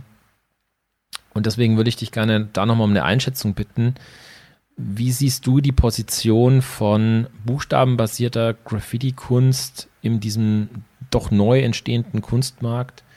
Findest du es problematisch? Also siehst du dich da quasi in gewisser Weise zurückgesetzt im Vergleich zu KünstlerInnen, die da mit, mit, mit figurativen Arbeiten jetzt punkten können oder mit sehr, sehr, sehr abstrakten Ansätzen arbeiten, die wenn man ehrlich ist, vielleicht gar nichts mehr mit Street Art zu tun haben. Ja, zurückgesetzt ähm, finde ich jetzt ein bisschen hart formuliert. So, äh, es mhm. ist ja immer noch eine freie Entscheidung von mir, was ich mache und was nicht. Ja. Ähm, ich kenne viele Leute halt auch so, ähm, die allerdings dann eher auch in Frankreich tätig sind, die ja dann mhm. schon noch viel machen, was, was, was Schrift und Graffiti angeht. Ja. Da hast du einen, einen, einen, Kongo zum Beispiel oder auch John One, der nur mit seinen Tags arbeitet. So. Ähm, der Rezo aus Saarbrücken, deutscher Künstler, tatsächlich, deutscher mhm. Graffiti-Maler. Der malt ja auch eigentlich äh, neue Style-Kompositionen. So. Und du meinst, der ist in Frankreich gut vertreten oder wie meinst du? Ja, der ist ja da unten im Saarland an der Grenze zu Frankreich mhm. so und, und, und hat da auch eine eigene Galerie mit. Aber der malt ja auch eher Buchstaben, äh, Kombination und Komposition, ähm, also nicht ganz so knallig bunt. mhm. sondern schon immer ein bisschen Gesetzefarben und so. Aber auch der äh, arbeitet natürlich mit, mit, mit dem Lettering. Ja. Ähm, ja, es ist natürlich nicht ganz so, nicht ganz so leicht verdaulich, sage ich jetzt mal, wie, wie, wie, wie andere Sachen vielleicht, weißt du, wie, mhm. wie, wie abstraktere Sachen. So. Mhm. Ja. Aber äh, ich sage immer, es gibt für jedes Bild einen Käufer, man muss ihn nur finden. Von daher äh, alles gut. Ich glaube, Nasty gibt es ja auch noch. Genau. Ja, der ist sehr klassisch Graffiti, ne? So, also der, der ist schon mit seinen, mit seinen eher runderen Bubble-Lettern, hätte ich fast gesagt, so. Aber auch sehr gefragt, ne? Mhm. Dann gibt es nee, Senoy. Senoy gibt es noch auch in Paris so, ja. der halt mit seinem Tag immer nur macht, eigentlich quasi, was er dann ausschneidet auch und so. Hat auch sehr, aber das ist auch sehr schwer Graffiti-lastig. Mhm. Wird aber auch viel gekauft. Also kann man gar nicht sagen, dass man sich als Style-Writer-In oder als klassischer Graffiti-Artist sich super verdrehen muss, um eine Käuferschicht zu finden. Ich frage jetzt deswegen auch, weil ich das in vielen anderen Podcasts, Gesprächen, Interviews, die ich so gefunden habe, immer wieder rauslese, dass da mit einer großen Mühe versucht wird von vielen Personen, und ich will da jetzt gar niemanden rauspicken, so, dass man versucht, sich so ein bisschen zu distanzieren von seiner Wurzel, um ja nicht in diesen Graffiti-Art-Topf geschmissen zu werden. Also als ob das was Despektierliches wäre, so Graffiti-Art zu machen oder ja. Style-Writing-basierte Kunst. Ja, das muss jeder für sich selbst entscheiden. Ne? So, da muss er ähm, es ist natürlich nicht notwendig, sich unbedingt zu distanzieren. Es ist, macht allerdings äh, mehr Arbeit, um auf ein ähnliches Level zu kommen, glaube ich. Also du, du musst schon noch mehr den, den Leuten nahebringen, worum es geht, warum es so ist mhm. und warum auch das gut ist. Weißt du? Ich finde, es, es gibt übrigens noch einen Aspekt, der voll zu kurz kommt, meiner Ansicht nach, in der Gesamtdiskussion. Und zwar, wenn man sich jetzt mal überlegt, was wird in 30 Jahren bleiben von all den Wänden, die gemalt werden, von all den Wandproduktionen? Also selbst wenn sie nicht gebufft werden und selbst wenn sie nicht überstrichen werden, haben die eine Halbwertszeit. Das soll heißen, ja. nach 30 Jahren schaut ein Kunstwerk nicht mehr geil aus, es sei denn, du restaurierst es irgendwie oder schützt es halt massiv vor UV-Einflüssen, Wettereinflüssen. Am Ende werden halt Leinwandarbeiten bleiben und Arbeiten bleiben, die eben für eine Archivierung vorgesehen sind, ob das jetzt Blackbooks sind, ob das Skizzen sind, ob das Leinwände sind. Also das wird unsere Kultur irgendwie in die Zukunft tradieren können und ja. eben nicht die normalen Wandgestaltungen, geschweige denn Trains. Ne? Also das ist ja nochmal ein Aspekt, der finde ich super wichtig ist, aber da wird nichts bleiben, außer Fotos. Und außer die Fotos, Fotos die heutzutage ja. gemacht werden, haben ja nicht mal mehr negative, sondern das sind Digitalfotos, die, wenn es blöd läuft, halt in 30 Jahren vielleicht auch nicht mehr auffindbar sind auf irgendwelchen Servern. Ja. Also von dem her, uff, finde ich diesen Aspekt der, der Archivierung oder der Konservierung unserer Kulturform durch Leinwandarbeiten extrem wichtig und sehr begrüßenswert. Und umso, umso trauriger fände ich das jetzt, wenn ein bedeutender Stylewriter in Graffiti Artist jetzt das nicht nutzt als Medium, um dann halt einfach so eine Konservierung eines bestimmten Styles auch vollziehen zu können um es mal ganz konkret zu machen, ich fände es total tragisch, wenn, wenn es nicht Can-Tool-Leinwände geben würde. Weißt du, was ich meine? Ja, also ja. ganz bewusst auch mit klassischen Carries, mit klassischen B-Boys, mit irgendwelchen Semi-Wild-Styles. Das ist super wichtig, dass es das gibt. Ja, auf jeden Fall. Finde ich auch. Ich finde es halt auch super traurig, wenn, wenn jetzt quasi Artists, die so eine, so eine Legacy mitbringen und auch eine, eine gewachsene Kunst mitbringen im Stylewriting, wenn die jetzt plötzlich anfangen, expressiv zu malen oder abstrakt zu malen, weißt du, nur weil sie sich denken, naja, alles andere wäre jetzt quasi nicht angebracht auf Leinwand. Ja. Das ist jetzt meine persönliche Meinung, stelle ich gerne auch zur Kritik, zum Diskurs. Ja, ich, ich benutze ja auch gerne, äh, wie gesagt, Pop-Art-mäßige Motive oder Comicfiguren oder habe ab und zu auch einen komplett abstrakten Hintergrund und so, ja. Hm. Aber mir ist es halt wichtig, ähm, dass das Lettering immer mit auftaucht. In, in mhm. Egal in welcher Form. Oder Tags oder so, ja. Ob, ob nun getaggt ja. ist oder ob es ein Gesamtlettering ist oder äh, nur ein Ausschnitt davon. Aber es muss immer mit dabei sein. Ja, finde ich cool. Ich meine, das ziehst du sehr stringent durch und glücklicherweise findest du ja auch Plattformen dafür, dass du deine Kunst dann ungefiltert zeigen darfst oder zeigen kannst. Ich möchte mal noch herausheben, das Festival of Lights 2018 in Berlin. Da wurdest du eingeladen, den ähm, Berliner Fernsehturm mit zu illuminieren mit ja, einen deiner Kunstwerke. Kannst du uns ein bisschen was dazu sagen? Wie kam es dazu und wie waren da die Reaktionen? Ähm, ich habe 2018 mit Akte zusammen eine Ausstellung gemacht in der Urban Spree Galerie. Äh, so eine mhm. Duo-Ausstellung. Und da kam ein Sammler vorbei, der von Akte ein Bild gekauft hat. Mhm. Und der hat uns später den Kontakt quasi zum Festival of Lights auch äh, ermöglicht. Mhm. Und ursprünglich war es geplant für eine ganz andere Wand. Mhm. Und dann hieß es auf einmal, Jungs, äh, ihr könnt eure Motive auf den, auf den Fernsehturm projizieren.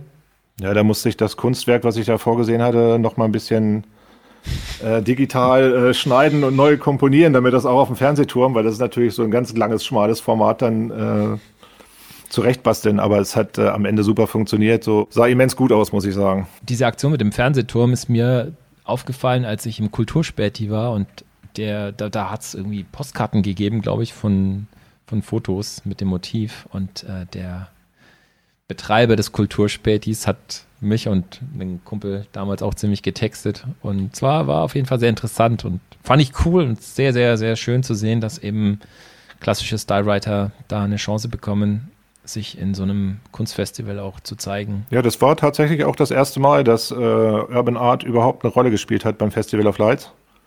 Mhm. Äh, seitdem äh, passiert das regelmäßig. Also sprich, da ist ja. dann schon jetzt auch äh, jedes Jahr äh, Urban Art mit drin. Cool. Von daher ist da schon mal ein guter Schritt nach vorne gemacht worden auch. Ja, wir waren 2019 waren wir dann auf dem Bodemuseum nochmal auch mit einer, mit einer Kollaborationsarbeit mit dem Akte zusammen. Mhm. Das habe ich, glaube ich, sogar gesehen. Ja, ja, zu den 30 Jahre Mauerfall war irgendwie das Thema. Ja, das können wir ja gleich noch mit aufgreifen. Also du hast eben die Kollaboration mit Akte One. Für alle da draußen, die es jetzt nicht wissen, Akte One ist ein sehr, sehr erfahrener Stylewriter, würde ich sagen, mit einer ähnlich langen History. Ich glaube, er hat auch Anfang der 90er Jahre angefangen, Graffiti zu malen.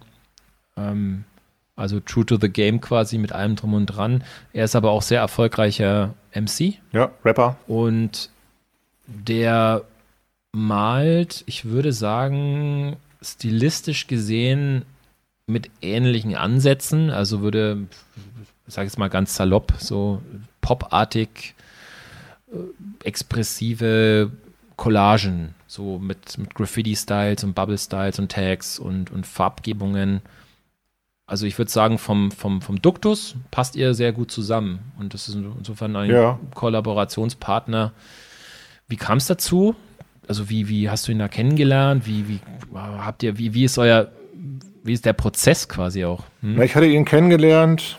Ja, er hatte damals quasi äh, eine, eine, eine kleine Ausstellung bei einem, bei einem Art Consult hier in Berlin. Mhm. Ähm, und da bin ich dann damals mit meinem Vater zusammen vorbei und haben, haben ihn besucht quasi und haben uns die Ausstellung angeguckt. Ja, dann hatte ich ihn mal in mein Atelier ins Funkhaus eingeladen und dann haben wir äh, einfach mal ein bisschen mehr miteinander gesprochen, weil wir uns ja eigentlich gar nicht, gar nicht kannten. Und haben dann festgestellt, dass wir eigentlich ähm, die gleichen Ideen haben und auch ähm, irgendwie die gleichen die gleichen Vorstellungen. Also was, was Zusammenarbeiten angeht, ähm, was, was Style-Philosophie angeht, was, was das Arbeiten angeht auf, auf Leinwand. Mhm. So und haben dann halt äh, immer mehr zusammen gemacht. Und dann, ähm, ja, das erste große Projekt, was wir dann zusammen gemacht haben, war bei The House. Mhm. Das war ja diese, diese alte, alte Bank in der Nürnberger Straße in Berlin. Äh, was die Dixons damals organisiert Projekt von den Dixons, genau. Ja, ne? mhm. Und da habe ich mit Akte zusammen halt einen Raum gestaltet. Ja, und seitdem, ähm, ja, arbeiten wir immer öfter mal gerne an Projekten zusammen. Und mhm. auch an Leinwänden, tatsächlich. Findest du es schwierig? Nee, mit ihm überhaupt nicht. Das, das mhm. funktioniert super. Man ist dann, man ist dann viel in Diskussion und, und ist eigentlich relativ ähm, unkompliziert. Das ist super. Das, das matcht. Wie muss man sich das vorstellen? Du fängst an, machst einen Sketch und lässt Platz frei und sagst, hey, mach du mal da oder so. Malt ihr parallel oder nacheinander gelagert? Ja, mal parallel, mal nacheinander gelagert so. Ähm, Im Prinzip gibt es aber eigentlich immer schon eine Grundidee im Vornherein, weißt du? Mhm. Und wenn wir dann an einer Leinwand zusammenarbeiten, dann kann ja in der, in der Pause quasi der andere immer noch an irgendwas anderem selber. Also wir, wir machen ja jeder unsere eigene Kunst quasi. Mhm. Und an der kann man dann auch weiterarbeiten und dann macht man aber zusammen eine oder mehrere. Kann ich übrigens allen empfehlen da draußen, dass man sich mal auf der auf deiner Website auch mal gerne umschaut und sich diese Kollaborationsarbeit mal reinzieht, vor allem die Arbeiten, die ihr da zu diesem Projekt der Wiedervereinigung Deutschlands gemacht habt, fand ich super ja. stark, einfach von der Bildsprache. Sehr, sehr interessant. Jetzt warst du unter anderem in Bezugnahme auf deine Kunst schon auch viel unterwegs, soll heißen, du hast natürlich Kunstreisen gemacht. Du warst unter anderem auch mit einem Austauschprojekt in China. Ja. Und konntest da auch tätig werden. Kannst du uns da noch ein bisschen was dazu erzählen? Ich meine, das ist ja schon ein Kulturbruch. Das ist ja, glaube ich, eine ganz andere Art, an die ganze Sache ranzugehen. China ist sicherlich auch umstritten aufgrund der repressiven Politik. Wie, wie war das so? Was hast du da so mitgenommen? Was hast du da erlebt? War damals organisiert über äh, vom Zepster, äh, von On the Run und, und, und über den Marco von, von Berlin Massiv e.V. Die hatten so ein äh, Austauschprojekt äh, quasi aus dem Boden gestampft. Ähm, die Chinesen waren erst bei uns zu Besuch.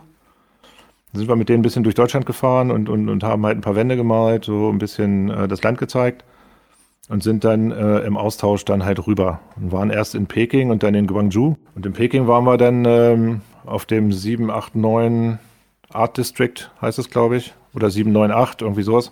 Da haben die Jungs von der ABS-Crew dann damals den ersten Graffiti-Laden in China eröffnet. So, und wir waren eigentlich zur, zur Eröffnungsparty quasi dann drüben.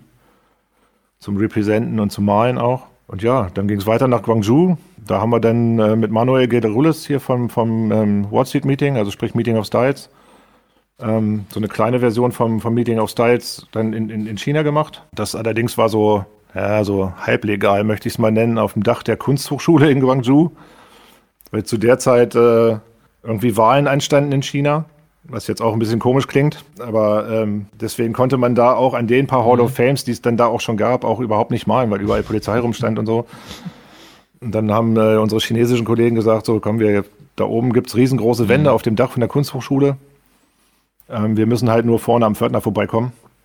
Und dann sind wir da mit Sack und Pack und der ganzen Bande haben wir uns dann da am Pförtner vorbeigeschlichen und haben dann auf dem Dach oben mhm. da riesengroße Wände gemalt. Äh, es blieb natürlich nicht lange un also un unentdeckt. So, weil natürlich viele Interessierte dazu kamen und dann waren dann irgendwann 100, über 100 Leute auf dem Dach und das haben natürlich dann aus dem Nachbargebäude irgendwelche Leute gesehen und dann äh, kam natürlich Security und mhm. aber wir konnten uns mit denen dann noch irgendwie einigen, dass dann ein paar Krass. von uns noch hoch durften und dann wenigstens die Wände noch zu Ende malen, so dass wir wenigstens noch vernünftig Fotos mitnehmen konnten und sowas. Aber war schon ähm, äh, kulturell äh, eine ganz neue Erfahrung und war. Wie war da dein Eindruck von der chinesischen Graffiti-Szene? Also Gibt es da überhaupt eine in dem, in dem Sinne oder? Ja, da gab es schon, da gab schon viele Writer. Mhm. Tatsächlich, so, also erstaunlicherweise. Und sie malen allerdings alle äh, westliche Buchstaben. Mhm. Ne? Also sie malen, die malen dann eher so auch den, den New York-Style, den klassischen, oder auch den, den frühen europäischen Style so. Ja, sind halt technisch aber auch äh, unfassbar gut. Mhm. Aber das sind Chinesen, glaube ich, auch in allen Kunstrichtungen. Die hängen sich dann auch so hart da rein, dass äh, wirklich auch äh, großartige Werke entstehen. Mhm. Ich hätte mir vielleicht gewünscht, dass sie ein bisschen mehr von ihrer eigenen Kultur mit einbringen, ein bisschen mehr mhm. chinesische Schriftzeichen oder sowas, aber ich glaube, da passen sie sich einfach mehr dem, ja, dem ja. Gesamtweltmarkt an, ne? um, um, konkurrenzfähig zu sein. So. Mhm. Ich habe mich da noch nicht extrem damit auseinandergesetzt, aber was ich halt schon mitbekommen habe, war eben, dass es ein paar Crews gibt, die auch international vernetzt sind und wie du sagst, qualitativ ist das alles schon auf einem sehr hohen Niveau. Allerdings ja. kann ich jetzt nicht beurteilen, wie weit es da Bombing gibt oder Street, Street Tagging gibt oder Schrägstrich auch Train Graffiti. Ich kann es mir irgendwie kaum vorstellen, ehrlich gesagt, aufgrund der doch repressiven Politik. Ja, auf Train weiß ich auch nicht, da habe ich auch nichts von mitbekommen. So. In der Straße sieht man schon ein bisschen was. So. Also da gibt es da gibt's schon ein, zwei Sachen. Ja, aber sonst malen die halt auch gerne aufwendige Produktionen. Ne? Also auch die Jungs von der ABS-Crew da, die, die sind da schon, die machen da gute Sachen. Okay. Dann warst du auch in Saudi-Arabien. War das im selben Kontext? War das auch über Zepster organisiert oder? Nee, gar nicht. Ähm, mit Zepster und, und, und Marco waren wir nochmal in, in Russland, in St. Petersburg. Mhm. Äh, Saudi-Arabien war eine Einladung äh, von der deutschen Botschaft. Ah ja. Das war zu den, zu den German äh, Cultural Days. Die haben in Riyadh das erste Mal außerhalb vom Botschaftsgelände stattgefunden. Das war auch ein Novum, das gab es auch noch nie. Und äh, ja, die hatten natürlich dadurch, dass ich ähm, ein paar Leinwände gemacht habe, die halt auch viel getaggt sind und, und natürlich ein bisschen kalligrafischen Charakter haben, war das natürlich ähm, für die Saudis auch ein bisschen zugänglicher wahrscheinlich. Mhm. Die, die, die mussten das auch vorher abnehmen, was ich mitbringe und so, dass da ja kein, keine komischen Bilder auftauchen. Und dann hatte ich noch ein kleines Live-Painting ähm, vor, vor dieser King Fahad Library. Da habe ich mich dann allerdings entschlossen, komplett klassischen Graffiti-Style zu malen, weil ich gedacht habe, wenn ich denn jetzt schon mal hier bin auch, mhm. dann sollen die halt auch äh, dann auch wirklich sehen, was Graffiti ist und ja. nicht ähm, und nichts äh, weichgespültes, hätte ich jetzt fast gesagt. Aber, okay, wie war dann der Impact? Ja. Was, was gab es da für Feedbacks? Die haben das schon gut gefeiert. Und wie gesagt, das war das erste Mal außerhalb der, des Botschaftsgeländes. Also das war das erste Mal auch zugänglich für, für quasi die äh, Bevölkerung in Riyadh. Mhm. Ja, war was Neues. Okay. Hast du noch Kontakt dahin? Oder konntest du dich da vernetzen? Naja, ich, ich habe da noch äh, zwei, zwei Künstler, die auch mitgearbeitet haben, mit ausgestellt haben. Mit denen bin ich dann schon immer noch mal per Instagram und so ein bisschen im Kontakt. Okay. Ja. Wie sieht es in der Zukunft aus? Was sind deine nächsten Pläne? Was ist so dein deine Perspektive für 2021? Boah, das ist eine gute Frage. ähm, ich glaube, wir müssen erstmal das hinter uns bringen, was wir hier so, mit, womit wir zu kämpfen haben hier. Mhm. Und ich glaube, das wird äh, in diesem Jahr leider wahrscheinlich nichts mehr werden. Ja, vielleicht im Winter, so Herbst. Ja, ich denke auch. Aber da muss man sich wahrscheinlich eher auf das nächste Jahr konzentrieren. Ja. Dann, ja, bis dahin einfach nochmal schon mal ein paar Bilder vorproduzieren. So. Das ist auch nicht verkehrt. Mhm. Dann, dann, hat man ja schon für, für manche andere Projekte vielleicht noch mal ein bisschen mehr Spielraum. Äh, ansonsten muss ich unbedingt noch mal rausgehen dieses Jahr. Habe ich auch noch nicht geschafft. Und meinen klassischen Style malen auch. So. Spätestens, wenn ich in Berlin bin. Mach mal was. Ja, genau. Ja, sehr gerne. Es war mir eine große Freude. Dir gebühren natürlich die letzten Worte. Was möchtest du noch raushauen? Ich sage ja immer gerne, äh, Graffiti ist wie Leichtathletik. Ähm, also eine Sportart und ganz viele verschiedene Disziplinen so. Da kann dann jeder für sich rauspicken, was, was für ihn selbst die richtige Disziplin ist. So, manche Leute machen auch Zehnkampf und nehmen gleich alle Disziplinen. Ich finde, da gibt es kein richtig oder falsch. So, also das ist alles Teil der Kultur und ähm, vielleicht können wir da auch alle gucken, dass wir da noch ein bisschen näher zusammenrücken und mehr Toleranz. So, lieber Cran, danke für diese schönen letzten Worte, aber du weißt natürlich, was jetzt kommt. Auch du musst noch unseren kleinen One-Liner-Parcours absolvieren und ich würde sagen, wir legen direkt los. Mein größtes künstlerisches Vorbild ist Pablo Picasso. Warum? Weil er so viel gemalt hat, dass kein anderer mehr hinterherkommt, glaube ich. Mein all-time favorite Graffiti-Mac ist Graphotism. Also gerade die dicken Ausgaben, die es, die es früher gab. War ein englisches Magazin, ne? Ein englisches Magazin und das war halt auch immer schwer und geladen. Das war schon fast ein Buch. Der größte Unterschied zwischen einer Leinwandarbeit und einem Bild an der Hall, also Hall of Fame, ist? Dass das eine mobil ist und das andere nicht. Ganz elementare Frage jetzt. 3D-Blocks oder Schatten? Blöcke. Und nochmal so eine Grundsatzfrage. T-Kit oder Dolly? Oh, gute Frage. Ja, ich weiß, es ist nicht ganz einfach. Stylmäßig äh, beides Kings. Der eine lebt halt noch, der andere leider nicht. Ähm, ja, dann gehe ich mit meinem Homie Ticket. Writer, die Writer beide sind am Anfang ihrer Karriere. Das Schlimmste an Berlin ist? Die ganze Hundescheiße. ich habe ich hab nicht gesagt Hannover, ich habe gesagt Berlin. Aber Classic Problem, nicht nur in Hannover offenbar. Okay. Gut, jetzt stell dir mal vor, du würdest deine eigene Custom Sprühdose bekommen, also deine eigene Farbe und Marke. Was wäre das dann? Ich würde Blauton nehmen, glaube ich, auf jeden Fall. Schwer zu sagen. Ich würde es einfach nur Cran Blue nennen wahrscheinlich. Und einfach ja, einfach blau draus machen, was es noch nicht gibt. Another Grundsatzfrage. Montana Cans oder Montana Color? Ja, ich bin schon bei Montana Cans. So, wir haben lauter Grundsatzfragen heute. Kommt direkt die nächste. Für diese Firma würde ich niemals einen Auftrag malen. Ja, generell Waffenlobby. Also ich würde jetzt keine spezielle Marke nennen, aber ich glaube tatsächlich ja Waffenlobby. Und da bin ich jetzt auch sehr gespannt, welcher Street Artist oder auch Graffiti Artist allgemein hätte deiner Meinung nach mehr Reichweite verdient? Gute. Akte. Also Akte hat schon, also Akte hat schon, hat schon eine gute Reichweite, aber ich glaube, der könnte noch mehr gebrauchen. Ja, es ist, ist schwer, so, weil ähm, ja, da mir gar nicht auf Anhieb jetzt äh, irgendwelche Leute einfallen, an die ich sofort denken würde, fiese Frage. Und auch wenn du die Filme erst sehr spät entdeckt hast, Wildstyle oder Style Wars? Ja, geh schon mit Wildstyle. Und jetzt kommt sie wieder, unsere klassische Essensfrage. Wenn Graffiti ein Gericht wäre, was wäre es dann? Ein dicker, fetter Burger. Und wenn Graffiti dieser Burger ist, was wäre dann Street Art? Ein guter Salat, also auch lecker, aber nicht so gehaltvoll und leichter verdaulich. Was war das letzte Lied, das in deinem Player gelaufen ist? Ich glaube Bones MC und Raf Camora. Und auch eher die ganze Scheibe, also gar nicht nur ein Song, sondern äh, die, also die erste Palmen, Palmen aus Plastik da. Hätte ich jetzt irgendwie so gar nicht mitgerechnet. Aber geil, feier ich. Und wer rausfinden will, was da sonst noch in deinem Player gelaufen ist, der kann sich ja mal die Playlist reinfahren, die du uns noch gegeben hast. Und wir schließen wieder ab mit unserer alles entscheidenden letzten Frage. Wenn ich meinem 16-jährigen Ich einen Tipp mit auf den Weg geben könnte, dann wäre das? Viel Reisen. Das ist aber, glaube ich, auch äh, so eine gerne benutzte Standardantwort. Ja, klassische Antwort auf jeden Fall, aber ist ja nicht verkehrt. Oder willst du noch was anderes sagen? Ja, einfach, einfach dein Ding machen und ähm, sich nicht beirren lassen vor allem. Einfach straight durchziehen. Das führt eigentlich immer zum Erfolg. Yes, yes, ja. Cran, du hast es geschafft. Endlich, endlich hast du es geschafft. Na, KG, hast du jetzt Bock auf Meerrettich bekommen? Auf jeden Fall. Schön scharf. Brennt. Brennt wie Styles, wie gute Styles. Aber ein bisschen süß. Ein bisschen süß ist es schon. Definitiv. Jetzt kann man so ein bisschen Lernzielkontrolle machen. Lieber KG, was ist hängen geblieben? Oh, ich habe sehr aufmerksam aufgepasst. Ich habe sogar mitgerechnet und mhm. Bin zu dem Schluss gekommen, als er so das erste Mal so dann ein bisschen Action machen gegangen ist, war er, dachte ich, in dem Moment erst 18, wenn ich richtig gerechnet habe.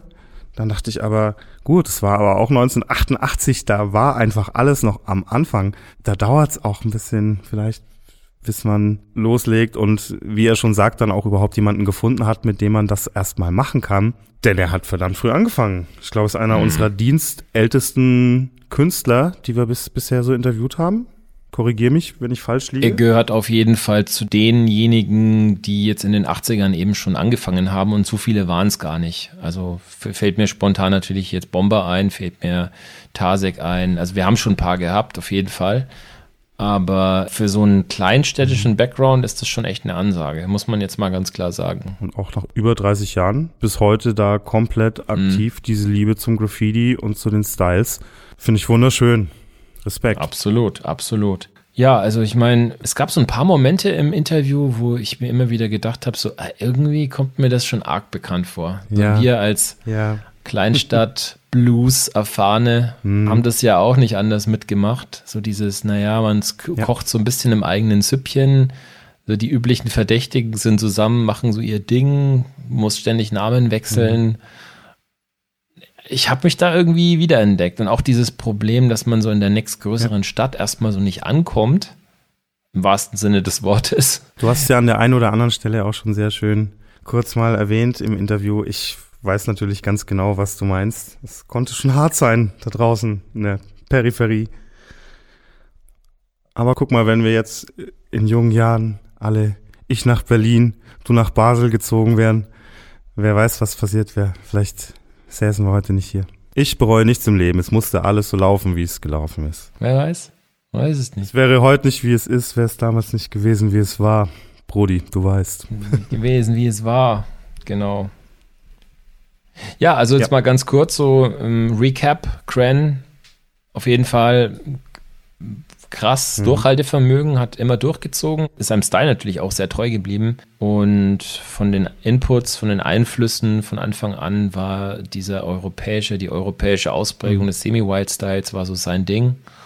Und ich finde, das haben jetzt tatsächlich nicht so wahnsinnig viele geschafft da draußen, mit diesem Style so ein Feinart-Konzept zu entwickeln, was funktioniert und wo man das Gefühl hat, das ist auf jeden Fall für einen breiteren Kunstmarkt halt auch interessant.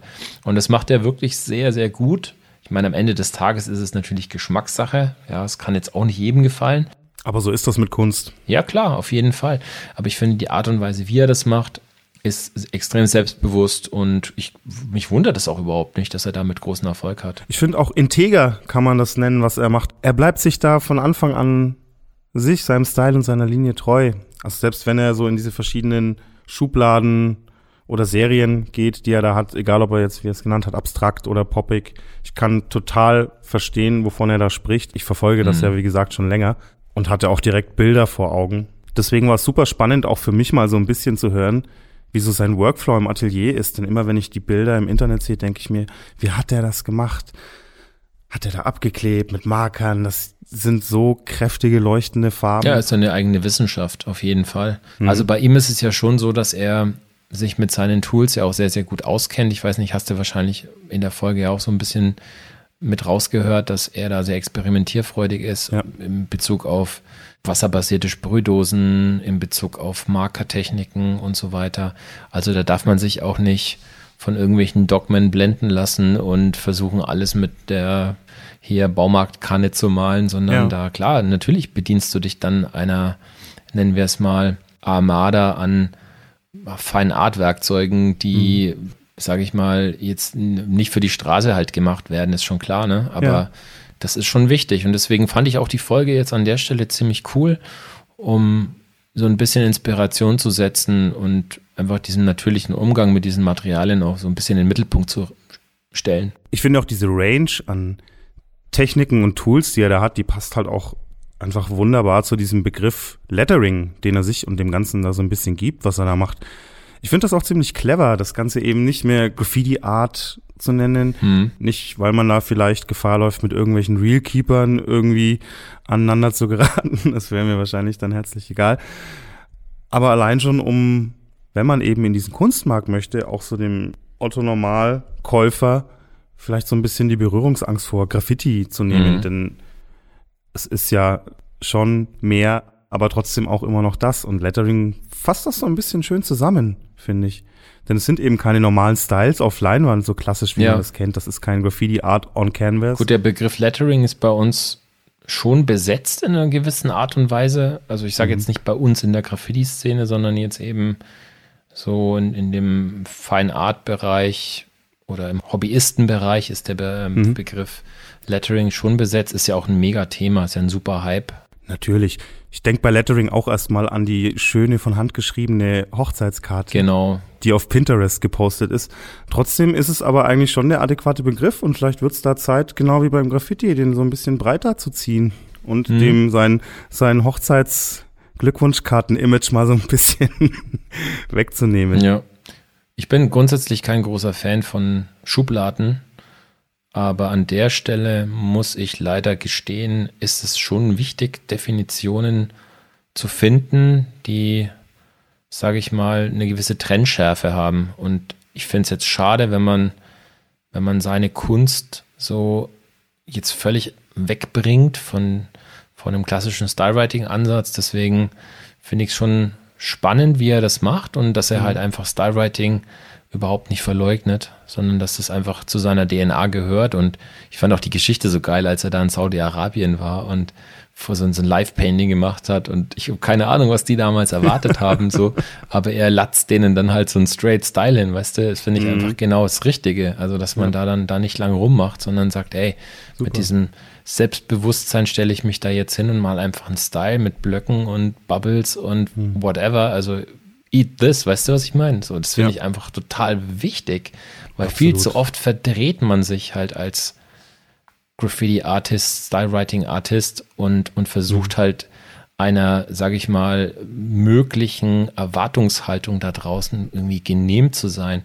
Ich finde, das ist eine völlig falsche Herangehensweise für uns als Kulturform, dass man sich da so verwässert, um eventuell dann äh, von, keine Ahnung, so einem elitären Kultur- und Kunstbetrieb ja. dann irgendwelche Schulterklopfer zu bekommen. Was soll denn der Scheiß? Also ich, ich muss sagen, ich, ich werde da zunehmend auch sauer, so wenn ich das Gefühl habe, man muss sich da, man muss sich da irgendwie rechtfertigen, so, hey, warum malst du jetzt nicht abstrakt? Sondern, mhm. ja, es ist abstrakt, Alter, schau mal genau hin. Das ist ein Style. Ja, ist ja per se schon abstrahiert. Genau. Von dem her fand ich auch diesen Teil im Podcast jetzt relativ wichtig, dass man auch mal so drüber gesprochen hat, inwieweit wir als KünstlerInnen halt auch diese Verantwortung tragen, dass wir unsere Kulturform halt konservieren. Da möchte ich an der Stelle auch nochmal ein sehr schönes Zitat von ihm. Ich äh, hoffe, ich gebe es jetzt halbwegs korrekt wieder, was mir echt hängen geblieben ist, nochmal wiedergeben. Er hat gesagt, ich musste einen Weg finden, meine Liebe zu den Buchstaben beizubehalten, auch wenn ich Kunst mache. Und ich finde, das ist es auch so ein bisschen. Mhm und beschreibt sehr gut, was da bei ihm passiert. Er brennt und lebt immer noch für die Sache und rotzt den Leuten da eben auch mal so einen Style hin. Kunst mhm. hin oder her. Am Ende des Tages ist das immer noch Real Graffiti, auch wenn er es vielleicht als Lettering betitelt. Mhm. Vielleicht ist es bei uns in Deutschland so, dass wir halt einen sehr elitären Kunstmarkt haben und auch in dem akademischen Bereich uns so ein Elfenbeinturm gegenübersteht, der jegliche Form von klassischem Graffiti und klassischem Stylewriting wo sofort quasi die, die Augenbrauen nach oben gezogen werden. So, das mag halt in anderen Ländern zum Beispiel schon anders sein. Ich meine, er hat ja Frankreich auch erwähnt. Ich habe das so am Rande mhm. auch mitverfolgt, was da so passiert. Und da ist es einfach eine ganz, ganz andere Geschichte. Also da gibt es jetzt schon einen sehr, sehr, sehr professionellen Kunstmarkt, der sich diesem Thema angenommen hat. Da muss man aber sagen, dass Frankreich generell, was die Hip-Hop-Kultur angeht, uns ein ganzes Stück voraus war. Auch Breaking und B-Boying hatte da sehr früh einen kulturell mhm. höheren Stellenwert als bei uns. Und es gab Förderprogramme, die jenseits unserer kleinen Jugendzentrum-Programme waren. Naja, Frankreich ist ein Stück weit schon der, der große Bruder.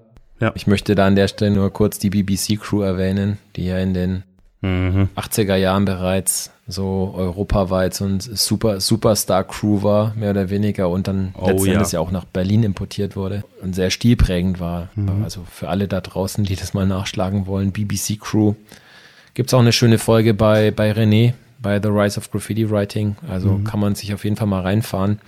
Das ist super interessant. Was ich auch noch sagen muss hier an der Stelle, nicht nur seine Kunst finde ich total spannend, sondern eben, wie gesagt, auch das Ganze drumherum in seinem Atelier, wie er da erzählt hat, dass er eben die Leinwandgrößen auch so ein bisschen davon abhängig macht, wie sie in sein Auto passen und wie er sich da die Rahmen selber bastelt. Ich kann mich erinnern, ich musste, als ich mein Abi an einer Kunstfachoberschule nachgemacht habe, auch ein Praktikum bei so einem durchgeknallten, potenziell zugekoksten Ölmaler machen, der völlig wahnsinnig war, bei dem ich auch Leinwände bauen musste mit Hirschhornkleber, den er da wahrscheinlich selber gerieben hat und er im Wahn einmal die Woche das ganze Atelier weiß gestrichen hat und mit das ganze Atelier meine ich von der Decke bis zum Boden und jeden Gegenstand, der da drin war. Da musste ich ein bisschen schmunzeln und mich dran erinnern, aber es macht total Sinn, sich die Sachen selber zu basteln, wenn man ein bisschen weiß, wie ist das auf jeden Fall super günstig. Mhm. War noch was? Haben wir noch was vergessen? Eine Sache gibt es noch, liebe Freunde. Und zwar, ihr werdet es kaum glauben, haben wir auch dieses Mal wieder eine schicke Verlosung für euch. Wird langsam Standard hier. Und ich bin sehr froh, dass wir das wieder hinkriegen, denn der gute Kren hat uns für euch ein paar Kataloge ja. mit dem Titel Dualis mitgegeben. Und zwar ist das ein Wendekatalog der Werke von ihm und seinem Studio Work Buddy Akte One beinhaltet. Mhm. Das ist auf jeden Fall ein ganz spannendes Ding, dieser Katalog. Das sind natürlich Einzelwerke drin von sowohl Akte One als auch von Kren. Und jetzt wird's ganz besonders freaky. Diesem Katalog liegt eine 3D-Brille bei, mit der man sich so ein paar Bilder auch nochmal separat betrachten kann. Schreibt uns eine Mail mit der richtigen Antwort und dann seid ihr im Lostopf und wir drücken euch die Daumen. Guckt auf unseren Blog, da findet ihr alles zur Verlosung und auch alle anderen Folgen, die wir so bisher gemacht haben. Crow, sag nochmal die Homepage bitte für unsere Hörer. www.wdl.rocks, R-O-C-K-S. Da findet ihr alles, was ihr über uns erfahren wollt und Folgen und Playlists und Bilder und so weiter und so fort. Yes. Ansonsten freuen wir uns natürlich auch immer, wenn ihr uns bei Instagram besucht. Gebt uns gerne auch mal ein paar Ratings bei Apple Podcasts, bei Spotify. Macht auch Sinn. Ja. Ist auch nett. Danke. Und Schaltet vor allem wieder ein, wenn wir wieder am Start sind. Dann wird es auch schon wieder Zeit für eine neue Folge What Oh Mann, ich bin so gespannt. Ja, bin ich mal dran. Kannst du dich mal zurücklehnen? Oh Mann, das wird ein Traum. Das wird ein Träumchen. Ich freue mich drauf. Ich habe noch ein bisschen was zu tun. Deswegen stürze ich mir jetzt auch direkt wieder in die Recherche. Ihr da draußen könnt chillen, euch nochmal die Gallery von Kren angucken und einen schönen Abend haben. Wir arbeiten hart weiter hinter den Kulissen für bis in zwei Wochen. Peace. Peace.